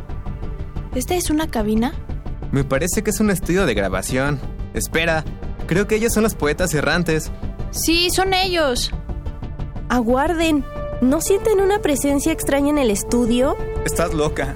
No hay nadie más que nosotros. Miren, son las hojas que se perdieron el otro día en el Metrobús. Pero no recuerdo este. A ver, hasta tienen un dibujito raro. Parecen dos muñecos espantados. Creo que nos convertimos en poesía. Sí, soy solo un recuerdo, un tormento, un susurro de una vida agonizante que buscaba una respuesta sin sentido. Me encuentro atrapado, asustado. No recuerdo haber leído esto. ¿Cómo se llama? Poesía viva. Ah, caray. ¿Y quién lo escribió? Solo dice...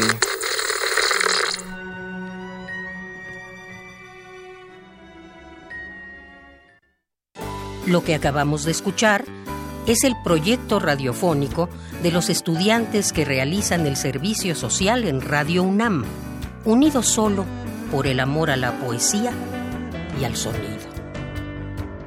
Radio UNAM, experiencia sonora.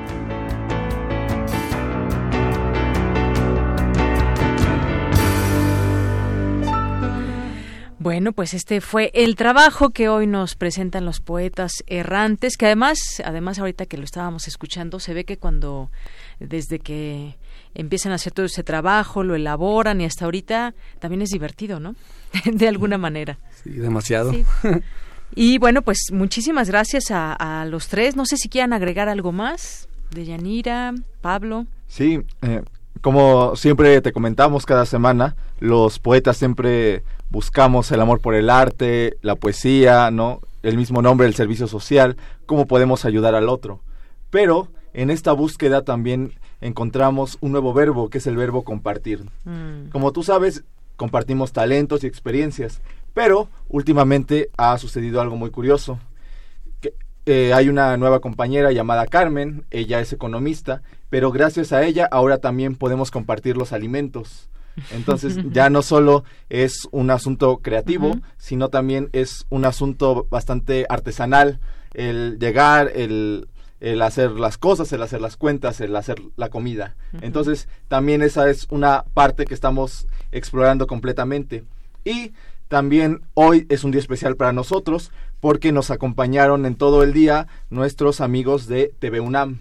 Entonces hoy fuimos al asilo Un Granito de Arena, al cual le mandamos un saludo y en todo el recorrido nuestros compañeros de TV UNAM grabaron, cantaron con nosotros y nos la pasamos muy bien. De hecho, me parece que en este momento nos siguen escuchando aquí en Radio UNAM, entonces les mandamos un caluroso saludo y muchas gracias por por venir con nosotros a, compartir la poesía y a compartir el amor hacia el otro. Claro que sí, un saludo y un abrazo a todos estos compañeros que estuvieron con ustedes de TV UNAM, al, a Granito de Arena también, les mandamos saludos si acaso allá nos están escuchando, pero también inviten a la gente que lo sigan por redes sociales, que ya tienen ahí sus redes sociales y poco a poco pues van, van haciendo esta, por lo que veo, esta, esta gran comunidad y esto de compartir, bueno, me, parece excelente. A ver, cuéntanos. Claro que sí, estamos en Facebook como Poetas Errantes Radio Nam. Ahí nos pueden encontrar y seguir. Cada semana estamos subiendo parte de las cápsulas que van a estar al aire.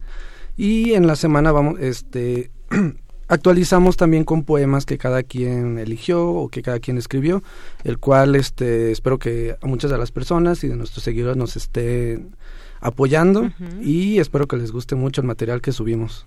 Claro que sí. Bueno, pues ahí está la invitación. Así los encuentran, ¿verdad? Poetas claro, Sí. Muy bien. Están solamente ahorita en Facebook. Ajá. En Facebook tengo entendido, ¿no? Sí, exactamente. y pronto migraremos a otras plataformas. Bueno, pues ahí ahí lo seguiremos. Pues muchísimas gracias, gracias Gabriel. Gabriel y Gabo está allá afuera, ¿o quién es Gabo y quién es Gabriel? Pues a mí me dicen Gabo. Bueno, entonces tú eres Gabo y un saludo a Gabriel y a Vania que están por allá del otro lado de la cabina de Yanira Tocaya, muchas gracias. Pablo, gracias también. y nos escuchamos el siguiente martes. Hasta luego. Muchas gracias. Gracias. Queremos escuchar tu voz. Nuestro teléfono en cabina es 55 36 43 39. Tu opinión es muy importante. Escríbenos al correo electrónico prisma.radiounam@gmail.com.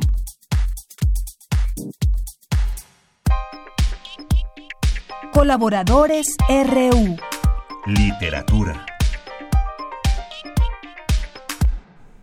Es martes de literatura también y a la orilla de la tarde hemos llegado con Alejandro Toledo, escritor y ensayista. ¿Cómo estás, Alejandro? Buenas tardes. Muy bien, Dayanira, ¿cómo estás tú? Muy bien, muchas gracias. Pues cuéntanos, el día de hoy nos vas a platicar sobre José de la Colina, escritor, periodista, ensayista, crítico literario. Cuéntanos. Sí, era realmente un, un gran prosista eh, y un buen editor de él, dirigió el, un suplemento que se llamó el semanario cultural que hacía en el desaparecido periódico Novedades no ese semanario bueno eh, de la Colina estuvo siempre ligado a, Octavio Paz a quien a quien admiraba. En esa época en que él dirigió el, suplemento de Novedades este no era exactamente el, semanario un apéndice de vuelta, sino que mantenía su, digamos que su independencia y se convirtió en una especie de zona franca de muchos, de muchos escritores que no estaban, digamos que estaban entre, eh, no, no eran exactamente escritores pasianos, digamos, o adeptos a paz, y, y, y tenían como un perfil más independiente, eso es parte como de la sabiduría de un editor ¿no? Imponer su sello a un, a un espacio. Y fue en esa época que yo lo, que yo lo conocí. recuerdo que a la vez este, era yo reportero de, cultura en, en proceso y tenía esos dos ingresos y, y, este y hacía todo lo posible por conservarlos no era como como decía Vicente Leñero era yo su freelance entonces este, publicaba reportajes en proceso y, ensayos sobre todo en, el semanario de, de José de la de la Colina y me pasó algo muy muy curioso porque había un pique en ese momento los años 90 cuando le dan el, el premio Nobel a Octavio Paz. Eh, Paz estaba muy enojado por, con proceso por muchas cosas, la cobertura del encuentro vuelta, la salida de Vargas Llosa eh, de, México y, otros asuntos que, se habían ahí metido, entre ellos una polémica por Sor Juana Inés de la Cruz que yo había cubierto. Entonces, cuando le dan el Nobel a, Paz, me piden hacer una encuesta y uno de los primeros que le hablé fue a José de la Colina, que era mi editor en el semanario, pero él eh, apenas le estaba yo explicando la, la razón de la, de la llamada y él me dice, no quiero nada con la canalla de proceso. Mm, Entonces yo dije, ay, ¿y ahora qué voy a hacer? Sentí que era así como un despido que me, que me decía él de del semanario, porque recuerdo que una de las noblezas de ese semanario es que pagaba por cuartilla, 100 pesos por cuartilla, recuerdo yo, entonces si entregabas 10 cuartillas tenías mil pesos que te servían. Pero me servían en ese tiempo para los pañales de una de mis hijas que, acababa de nacer. Entonces... Y, que este, son caros, eh, hay que decirlo. Pues en esa época... En esa época... Digamos, incluso entre mi mujer y yo decíamos que faltan pañales a una cuartilla más. Con eso lo completábamos, ¿no? Entonces yo después de que me dijo esa frase contundente de no quería nada con la canalla de proceso, yo yo este seguía entregando artículos no podía uno mandarlos por fax era muy complicado no no existía el correo electrónico. Entonces yo me iba en las madrugadas casi a novedades y deslizaba el, el texto en, en, la oficina del para no encontrármelo porque además estaba en esa época estaban Batis Roberto Batis en sábado y José de la Colina en el semanario cultural. Y los dos tenían fama de ser furibundos no que en algún momento iban a a estallar. Entonces yo este, hacía todo lo posible por no encontrármelo, porque pensé que me iba a, a, reclamar el haber, porque además en, el, en la encuesta yo puse José de la Colina dos puntos, no quiero nada con la canalla de proceso. En la encuesta de la reacción de los escritores luego del, premio Nobel a Autoridota. Y un día yo estaba formado para cobrar un viernes en novedades. Y de pronto sentí una presencia atrás y me hizo algún comentario porque vio que el libro estaba yo leyendo ahí en la fila. Y era José de la Colina. Pero de, lo más amable y de lo más simpático nos pusimos a hablar de, de Pinocho y él estaba escribiendo artículos sobre Pinocho y no y aquello como que lo dejó en su contexto y no le y no lo no me aplicó a mí digamos este esa descalificación a todo un, a todo un grupo, ¿no? sí. Y este, porque además era, en el fondo era una persona amable, tenían los dos bates de la colina fama de, Gruñones, pero eran hasta amables y eran muy buenos este, conversadores, ¿no? Ahora se dijo que eran editores inteligentes, sabían crear espacios personales, ¿no? No, este, incluso cuando hubo otras disputas, por ejemplo, cuando se peleó él con José Emilio Pacheco, pedían textos sobre Pacheco para equilibrar un poco las cosas, ¿no? Se tenía un sentido del, del equilibrio. Y algo que también tiene es que era es un muy buen, es muy, o fue muy bueno en los textos breves, sean los cuentos o sean los los artículos en los periódicos que él convertía en, ensayos.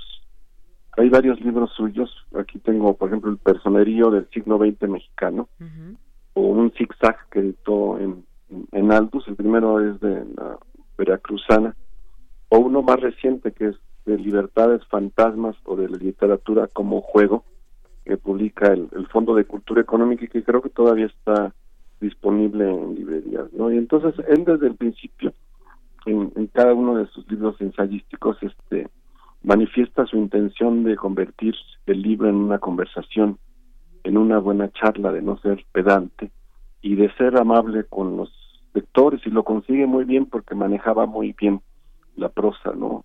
Le gustaban las frases largas y este y, y este ocurría algo muy curioso cuando escribía sobre Arreola. Tomaba el estilo de Arriola para escribir sobre él, escribía sobre Rulfo. También sentías que ya en la en la escritura de José de la Colina estaba la influencia rulfiana, ¿no? Se conocía bien a los autores de los que hablaba y, y los manejaba como, como, como, un gran erudito, digamos, ¿no? Además conocía la literatura del digamos en lengua castellana desde los desde Fray Luis de, de Quevedo, Góngora, etcétera, hasta la literatura del siglo XX que manejó manejó muy bien, ¿no? Entonces es un gran personaje que deja libros de ensayo, artículos periodísticos convertidos en ensayo, digamos, que son buenos ensayos la mayoría, y deja este, sus libros de cuentos, ¿no? Hay un soneto que no sé si haya tiempo de que... ¿De leerlo?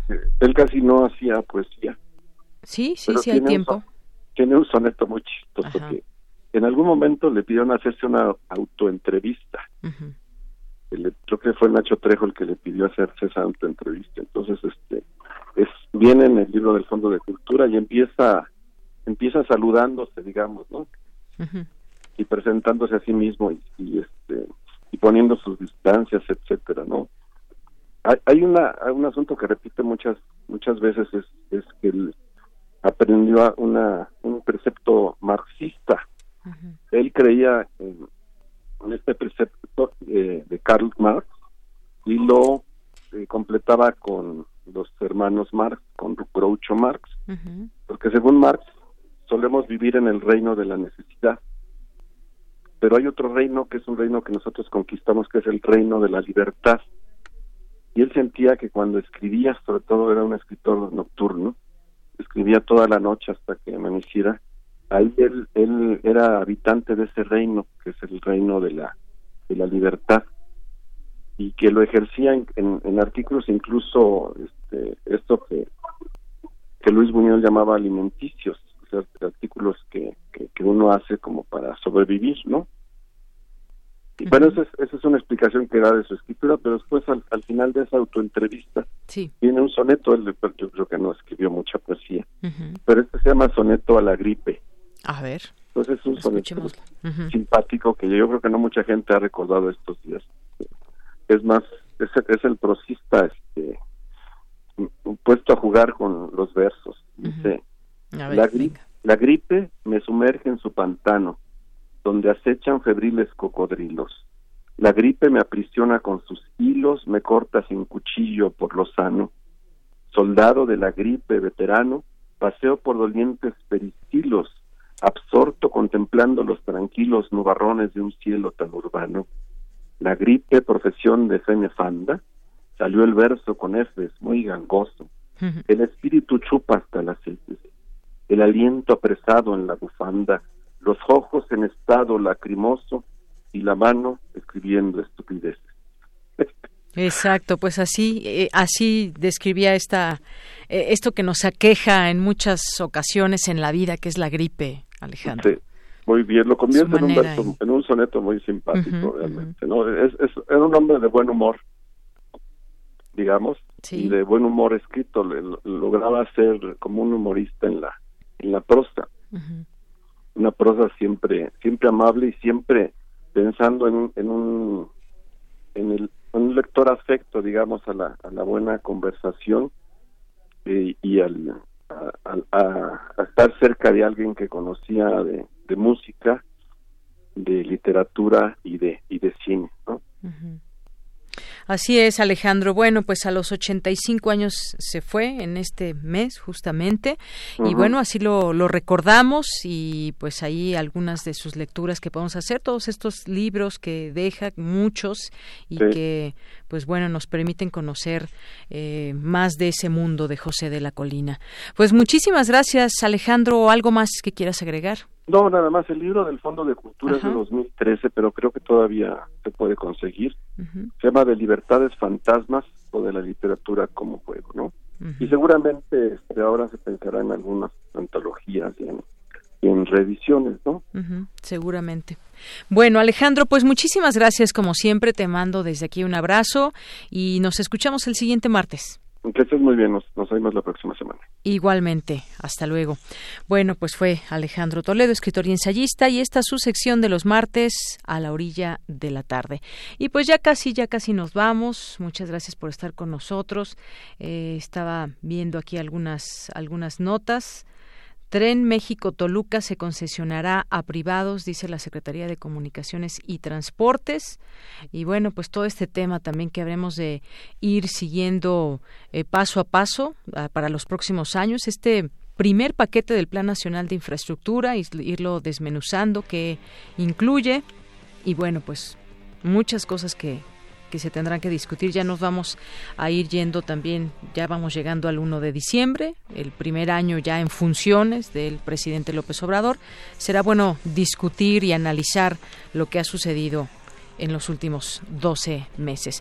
Y bueno, pues ya nos despedimos con este sencillo de la banda Sex Pistols, este álbum eh, bueno, esa canción que se llama Anarquía en el Reino Unido, Anarchy in the UK, y que apareció en su álbum Nevermind the Bollocks, Here is the Sex Pistols, y que aparece como el número 53 de la lista de las 500 mejores canciones de la historia, según la revista Rolling Stone, y además alcanzó el número 38 allá en Reino Unido y bueno, pues nos despedimos con esta canción, un concepto, expone en esta canción un concepto nihilista, violento de la anarquía. Y con esto nos despedimos el día de hoy. Gracias por su atención, gracias a todos ustedes. Soy de Yanira Morán y gracias a todo el equipo de Prisma RU. Ya, ya me voy, Rodrigo. Nos vemos hasta mañana.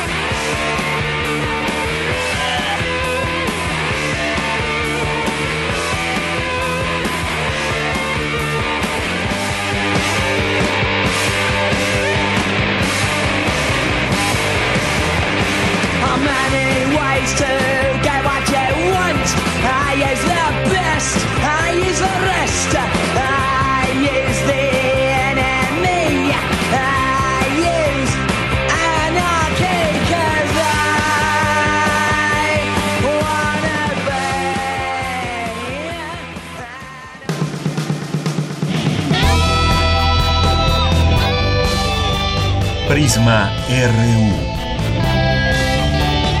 Relatamos al mundo.